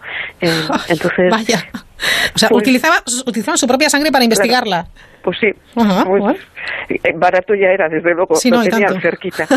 Y entonces, pues eh, empezaron a estudiar precisamente lo que tú acabas de comentar, ¿no? Buscar un fármaco para intentar eh, frenar las hemorragias posparto, que en aquel momento era la principal causa de muerte de, en mujeres en todo el mundo, ¿no? Y, bueno, pues estudiaron un, un, producto que se llamaba el ácido aminocaproico, que se utilizaba para controlar sangrados, sangrados en general, ¿eh? en cualquier tipo de hemorragia, eh, este, este ácido lo que hacía era controlar los coágulos de sangre, ¿no? Eh, porque lo que había que intentar es que la sangre coagulara deprisa. Y Utako, esta mujer, descubrió después otro ácido, el ácido tranexámico, y se dio cuenta, estudiándolo, que era 30 veces más potente que el ácido anterior para em, potenciar la fabricación de fibrina, que es precisamente una proteína que ayuda, eh, fabrica como una especie de redes de hilos en tres dimensiones y crea una especie de pegamento entre las plaquetas que cuando está cerca de una herida se forma la costra, se mantiene pegada a la herida eh, hasta que aparece una nueva capa de piel, ¿no? Entonces ella se dio cuenta que este este nuevo ácido que ella había descubierto, pues era mucho más potente que el anterior para para fabricar esta proteína, ¿no? Y entonces pensó que podía ser un muy buen eh, agente antihemorrágico. Bueno, se fueron a trabajar el matrimonio a otra universidad y, y, ahí empezaron a trabajar los dos precisamente sobre trombosis y hemostasis, es decir, los mecanismos precisamente que estudian las hemorragias, ¿no? Vale. Y, pero bueno, ella quería que aquello se probara no solamente en, en, hemorragias por heridas por otros motivos, sino que se probara en, posparto, ¿no? Claro. Y bueno, pues parece que los obstetras no, no le hacían mucho caso. Eh, vamos, no le hicieron ningún caso, de hecho. Sin embargo, este fármaco, el que ella descubrió, eh, pasó a formar parte en el año 2009 en la lista de medicinas esenciales en el uso de cirugía cardíaca eh, por la Organización Mundial de la Salud. Es decir, que se dieron cuenta que realmente era un medicamento importante, ¿no? Sí, pero se dieron cuenta casi 20 años después. Sí, pero además no lo aplicaron a la hemorragia posparto, sino a la cirugía cardíaca.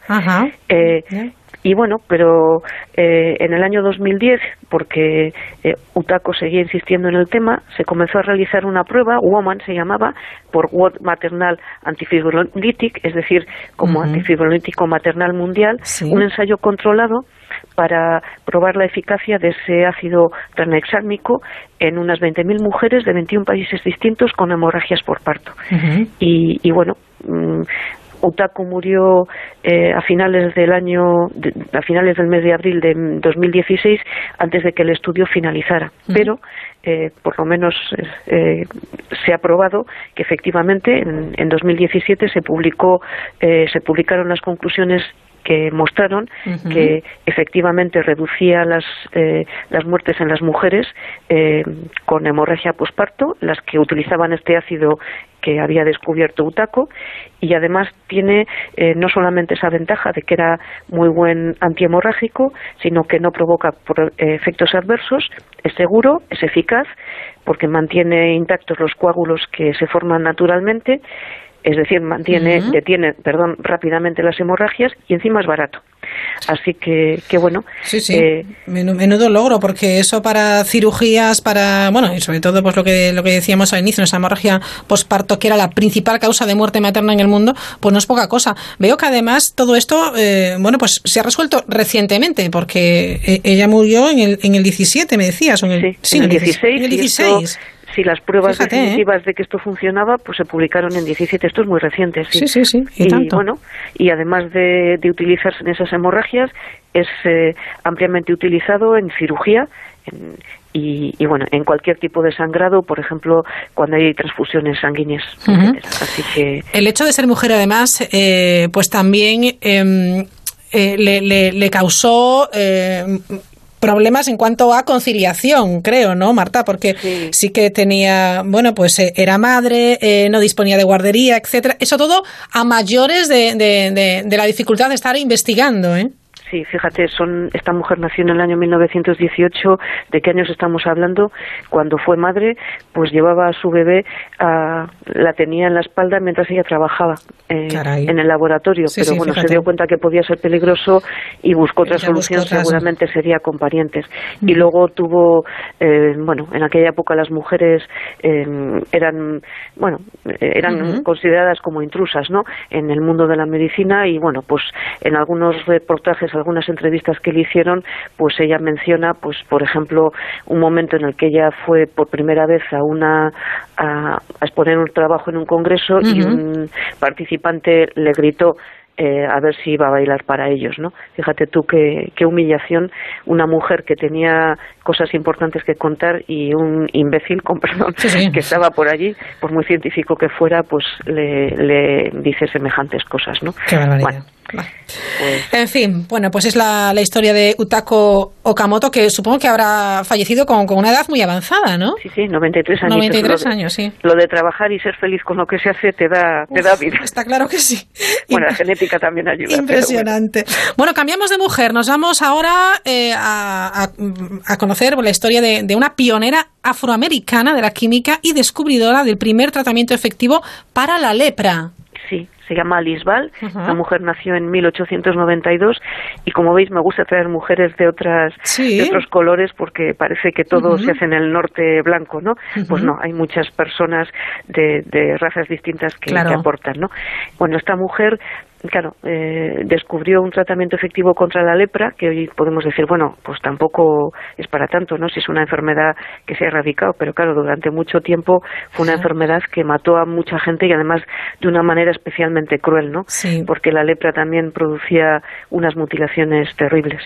Bueno, pues esta mujer era de una familia de clase media estadounidense, eh, por motivos laborales del padre se fueron a vivir a Hawái, eh, luego volvió a estudiar en Estados Unidos, pero eh, fue finalmente en Hawái donde ella se ubicó. terminó de estudiar en, la Universidad de Hawái, donde se convirtió en la primera mujer y la primera afroamericana en obtener un título de máster en el año 1915. Muy bien. le contrataron como profesora de química en esa universidad y también fue la primera mujer y primera afroamericana que obtuvo un puesto de profesora, así que fue una verdadera pionera. Y tanto. Y empezó a investigar precisamente eh, una cura para la enfermedad de Hansen, se llama así la lepra, Ajá. una enfermedad infecciosa que, que afecta a la piel, como muy bien sabemos, nervios y mucosas y hace que, bueno, que se caigan trozos de, Es que de es cuerpo esta enfermedad, y, sí. y además es una enfermedad infecciosa, Sí. se contagia Sí. y, y, bueno, pues eh, en fin, una enfermedad terrible. Eh, además, eh, bueno, había leproserías en aquella época, ¿no? Donde se apartaba a la gente que padecía esta enfermedad, pues para que no contagiara el resto, terrible. Eh, durante muchos siglos, en China y en India, habían aplicado para esta enfermedad un, un, bueno, un, un- una pequeña alivio, digamos, ¿no? Sí. Aceite de chaulmogra, que es una especie de árbol que crece en Asia. Y este tratamiento, bueno, tenía un éxito moderado, porque si se aplicaba sobre la piel, pues tenía un pequeño alivio para las personas, pero no penetraba suficientemente. Vale. Y si se inyectaba, como no era soluble en agua, al inyectarlo provocaban unos daños, eh, dolor. Mucho eh, dolor, terrible. sufrimiento, claro, en los Sí, pacientes. a los ¿no? pacientes Sí. y entonces pues claro los pacientes pues no querían que se les tratase de esa manera porque era insufrible no Vaya. así que bueno un cirujano eh, el doctor Harry Holman del hospital de Cali en Hawái le pidió a mm, a Liz Ball, que ella, él conocía que era una química muy meticulosa, el que intentara encontrar una solución para este mal, ¿no? Y ella empezó a estudiar precisamente esos principios activos del aceite de chalmogra, porque era el que se utilizaba de manera tradicional, ¿no? Sí. y esos principios activos que, que vio que eran los que eh, bueno atacaban a la lepra eran el ácido chalmógrico y el ácido hipnocárpico Sí. Y con ellos ella creó el primer remedio soluble en agua y por lo tanto inyectable para aliviar a los parientes de lepra. Ajá. Ella en ese momento cuando lo descubrió solo tenía 24 años. 24 años. Sí. Qué jovencita. Y, y lamentablemente, mientras estudiaba ese- esos productos, inhaló gases tóxicos. Sí. En aquella época no se protegía mucho la gente que trabajaba, enfermó y falleció antes de cumplir los 25. ¿Qué dices? ¿Sí? Eh, Jesús. una pena, porque Pues nunca sí. llegó a ver que su método había tenido éxito. De hecho, estuvo a punto de que le robaran su trabajo, porque como murió otro científico, Arthur él. Eh, continuó sus investigaciones, bueno, tenía que acabarlo, es cierto, publicó los resultados e intentó bautizar el descubrimiento como el método DIN. Ya. Menos mal que estaba por ahí el doctor Holman, el que había encargado a, Sí. a el estudio, Sí. y entonces él en, un- en una declaración dijo, tras una considerable cantidad de trabajo experimental, fue la señorita Val la que consiguió resolver el problema. El método es conocido y debe serlo como el método de Val. Qué bien, qué reconocimiento. Estuvo bien ahí el doctor Holman, Sí, por lo menos que había alguien hombre, ahí para, es para que- reivindicar. Y tanto que sí, ¿eh? Muy y bien. pues este no era una cura para la lepra, pero era un gran alivio hasta que se empezaron a desarrollar los primeros antibióticos en la década de los años 40 del siglo pasado. Así Fantástico, que- muy bueno. bien. Bueno, me- eh, lamento mucho que haya muerto tan joven. Fíjate, antes de cumplir los 25 años y precisamente murió por eh, inhalar esos gases tóxicos mientras estaba trabajando. Bueno, les ha pasado a muchos Sí, científicos y científicas. Sí, sí. cierto que sí. Bueno, hablamos de, eh, de una nutricionista que plantó cara a la desnutrición desde la Segunda Guerra Mundial hasta las hambrunas de África en los años 80. ¿De quién estamos hablando, Marta? Pues estamos hablando de Elsie Widowson. Ella nació en el año 1906. eh, estudió química en el Imperial College de Londres y de hecho se, se convirtió también en una de las muy primeras mujeres que obtuvo un título de química en esta institución. Sí. Eh, se doctoró en fisiología vegetal, pero luego decidió especializarse en dietética porque era una disciplina que estaba eh, emergiendo en aquel momento y había muchísimo trabajo por hacer y muchas posibilidades de futuro, así que decidió pues dedicarse a ello, ¿no? En, en el año 1933 empezó a estudiar un posgrado en el King College de Londres y allí conoció en las cocinas del hospital a un, un médico, un- el doctor Robert McCann, que estaba estudiando precisamente el proceso de cocinado y cómo afectaba, afectaba ese proceso a las propiedades de los alimentos. Él estaba centrado sobre todo en el estudio de diabetes. ¿no? Ajá, sí. Y ella tenía que hacer prácticas en la cocina como parte de su diploma en dietética. Ajá. Entonces, entre ambos se dieron cuenta de que había errores significativos en las tablas nutricionales que se utilizaban en el Reino Unido. Y allí comenzó una colaboración científica que duraría 60 años. 60 años, está bien. Y, y, bueno, pues empezaron a trabajar en el Departamento de Medicina Experimental en Cambridge y allí pues eh, estudiaron la composición química del cuerpo humano, la, la incidencia de la dieta infantil en el crecimiento, el valor nutritivo, por ejemplo, de las distintas harinas empleadas en elaborar el pan, que es el, el alimento base en cualquier sociedad, ¿no? y sobre todo eh, pues estudiaron qué efectos tenía sobre la salud la falta de agua y sal y los valores nutricionales de los alimentos antes y después de cocinarlos, ¿no? A ver cuánta, cuántos, eh, eh, cuánta nutrición se perdía en la cocción, digamos. Bueno, y ese trabajo que estaban realizando en ese momento se convirtió en una cuestión de interés nacional justo al comenzar la Segunda Guerra Mundial, porque Inglaterra quedó, quedó aislada del resto del continente y entonces la población no, no recibía alimentos de fuera de Inglaterra y por lo tanto hubo una restricción alimentaria. ¿no? Entonces empezaron a estudiar él y otros científicos sobre precisamente eh, qué sucedía cuando se sometían a las personas a, restricciones alimentarias y como hacían estos de sacarse sangre, los que hemos hablado anteriormente, Utako y su marido eh, probaban en sí mismos, pues ellos también se convirtieron en los sujetos de sus propios no Me digas, conejillo de indias, de nuevo. Porque de nuevo ella, Elsie Widowson, pensaba que por qué iba a someter ella a ninguna persona a ningún experimento si ella no experimentaba sobre sí misma, ¿no? Así que siguió una estricta dieta de pan, col y patata durante meses. ¿Solo pan, pan col y patata? Sí, con muy pequeñas ingestas de carne, lácteos y calcio. En realidad mucha gente comía eso en Inglaterra en aquel momento. Claro. Y, y demostró que se podía sobrevivir con pan, col y patata si había una pequeña, ah, un pequeño suplemento de calcio en la dieta. Mm. Entonces, bueno, pues eh, tanto él sí como el doctor McCann, este que colaboró con ella, se encargaron precisamente de supervisar los añadidos de minerales y vitaminas en los alimentos de, de los ciudadanos ingleses durante la guerra, ¿no? Y luego siguió investigando sobre dietética y nutrición. Eh, de hecho, estudió cuáles eran los, los eh, eh, o ayudar a recuperarse, mejor dicho, a personas que habían estado en campos de refugiados nazis durante la guerra mundial, que habían tenido también severas malnutriciones y, y bueno, pues digamos, intentó paliar los efectos de la guerra por falta de alimentos en muchas personas que lo habían sufrido, ¿no? Y tras estos estudios pues intentó utilizar su, sus eh, sus investigaciones sobre nutrición en África, ¿no?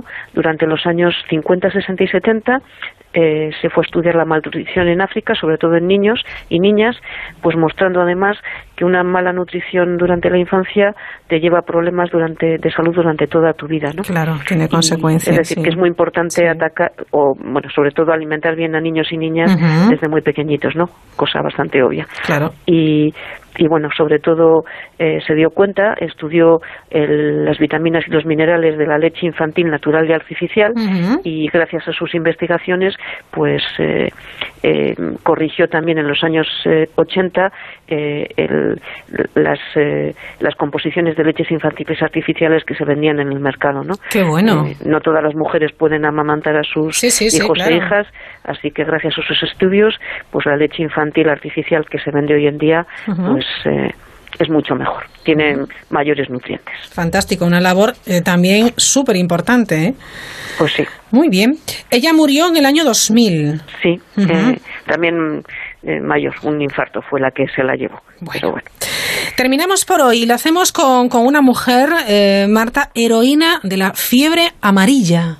Sí, esta mujer es una enfermera. Yo soy una gran, gran reivindicadora de las enfermeras porque realizan una labor extraordinaria y yo creo que... Y a veces son invisibles, ¿verdad? Sí, son de ese tipo de personas que son invisibles y desde luego cualquier persona que haya estado en un hospital enferma sabe que, tener una buena enfermera cerca es muy importante. y, y, bueno, esta mujer de la que quería hablar hoy es Clara Mas, también estadounidense, nació en el año 1876, estudió enfermería, Eh, y, bueno, pues durante la guerra, que, eh, la guerra de Cuba, la que enfrentó en el año 1898 a España y Estados Unidos, se presentó voluntaria, fue contratada por el ejército estadounidense. en aquel momento no había todavía cuerpo de enfermería y pasó unos cuantos meses en Florida, Georgia y Santiago de Cuba. Se licenció después eh, volvió al, ejército viajando a Filipinas y tanto en, en Cuba como en Filipinas ella en realidad curó pocas heridas de guerra porque en aquellos momentos la gente moría, los soldados sobre todo, de tifus, de malaria, de dengue o de fiebre amarilla, más que más que de, heridas. Esto ha pasado en guerra siempre, ¿no? De enfermedades bueno, que se pueden evitar a priori, ¿no? Sí. Y, por ejemplo, eh, en el caso de la guerra de la guerra de Cuba, eh, morían mm, tres veces más eh, soldados por fiebre amarilla que por que por heridas de guerra finalmente. Sí, sí. cuando estuvo en Filipinas, Clara contrajo el dengue, fue de vuelta a casa y a finales de los años 1900 eh, volvió a Cuba porque quería seguir trabajando con enfermos de fiebre amarilla. ¿no? Eh, se formó una comisión del ejército dirigida por el médico Walter Reed para investigar esta enfermedad y, bueno, en aquel momento, eh, fíjate qué dureza, pero lo necesitaban, pedían personas voluntarias para probar para probar la fiebre amarilla, es decir, pensaban que había un mosquito que transmitía la enfermedad y se pensaba que eh, provocaba inmunidad en los enfermos curados, ¿no? Es decir, si te picaba el mosquito, sobrevivías, pues tenías una inmunidad a la enfermedad. Pero necesitaban personas voluntarias que. Bueno, como me digas que la enfermera Clara Más se presentó voluntaria. Pues sí. pues ella se presentó voluntaria efectivamente para ser picada por un mosquito que se suponía que había picado antes a, a un enfermo de fiebre amarilla. Y era de una especie, Aedes aegypti, que es la que se pensaba que era el, el, vector que se llama de esa enfermedad. Y bueno, pues ella cayó enferma de una fase suave, se recuperó Y, bueno, pues parecía probado que el mosquito la transmitía, pero que, que bueno, que podía, eh, si sobrevivías, pues podías, eh, bueno, luego estar inmunizado, ¿no?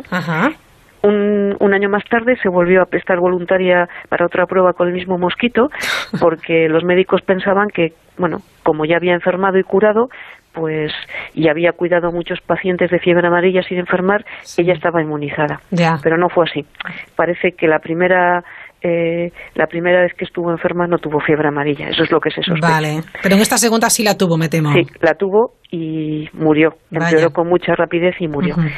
Eh, este fue un caso que llegó a la prensa en Estados Unidos, impresionó mucho a la opinión pública y fue el final de los experimentos con personas para estudios de fiebre amarilla pero bueno, gracias a Clara y a otras muchas personas voluntarias que, que dejaron que se probara sobre, sobre ellos eh, este mosquito, esta picadura de mosquito, pues eh, se dieron cuenta que este era precisamente el mosquito que la transmitía y, y bueno, pues pensaron que la manera de controlar esta enfermedad que era incurable que es incurable de hecho todavía hoy en día, la manera de, de, evitar que la gente enferme es evitar que los mosquitos piquen, ¿no? Entonces lo que se hizo fue pues eh, evitar eh, poner mosquiteras en las camas, etcétera, para evitar que los mosquitos te piquen y luego, por ejemplo, cubrir superficies de zonas húmedas, que es donde están ahí los mosquitos y donde se crían con petróleo para evitar el desarrollo de las larvas. Y gracias a esto, la fiebre amarilla eh, fue se llamaba el vómito negro, es decir, fíjate tú que cómo sería aquello. ¿eh? terrible, pues, claro. Se radicó de La Habana y, y, bueno, se consiguió erradicar desde el sur eh, llegó a Panamá este este remedio digamos y entró por el por Estados Unidos también y se radicó en todos los países donde esta esta enfermedad eh, era terrible no y la vacuna llegó más tarde. Claro porque hoy en día hay vacuna no, no existe cura porque la enfermedad es incurable ¿eh? no tiene cura pero Max Taylor pues empezó a, a, probar su vacuna en el año 1937 y, y bueno pues es una enfermedad de la que hoy en día ya no se habla porque no tiene por qué tener tenerla en ningún país si te vacunas. Si te vacunas, efectivamente. Bueno, fantástica esta mujer, esta enfermera Clara, que además se presentó dos veces voluntaria para que le, le picara el, mosquito que transmitía la, fiebre amarilla. Bueno, Marta, por esta noche lo dejamos. Eh, seguiremos, por supuesto, hablando de, de mujeres eh, en el mundo de la ciencia. Y la próxima semana de qué nos vas a hablar, ¿nos puedes adelantar algo? Pues me gustaría hablar de inventoras. Inventoras. Venga, fantástico. Nos lo apuntamos y la próxima semana seguimos, ¿vale?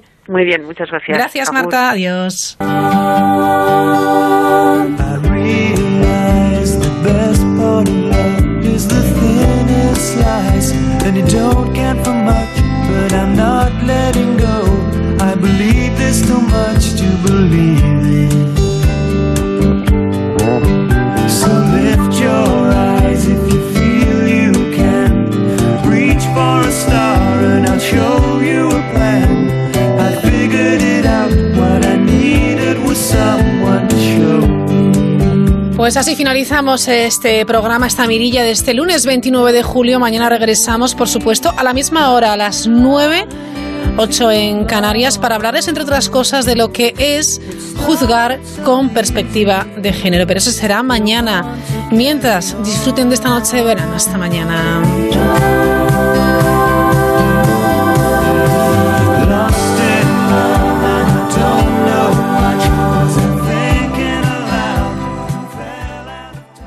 Una motera conoce la ciudad como la palma de su mano. Una mutuera hace lo mismo, pero por menos dinero.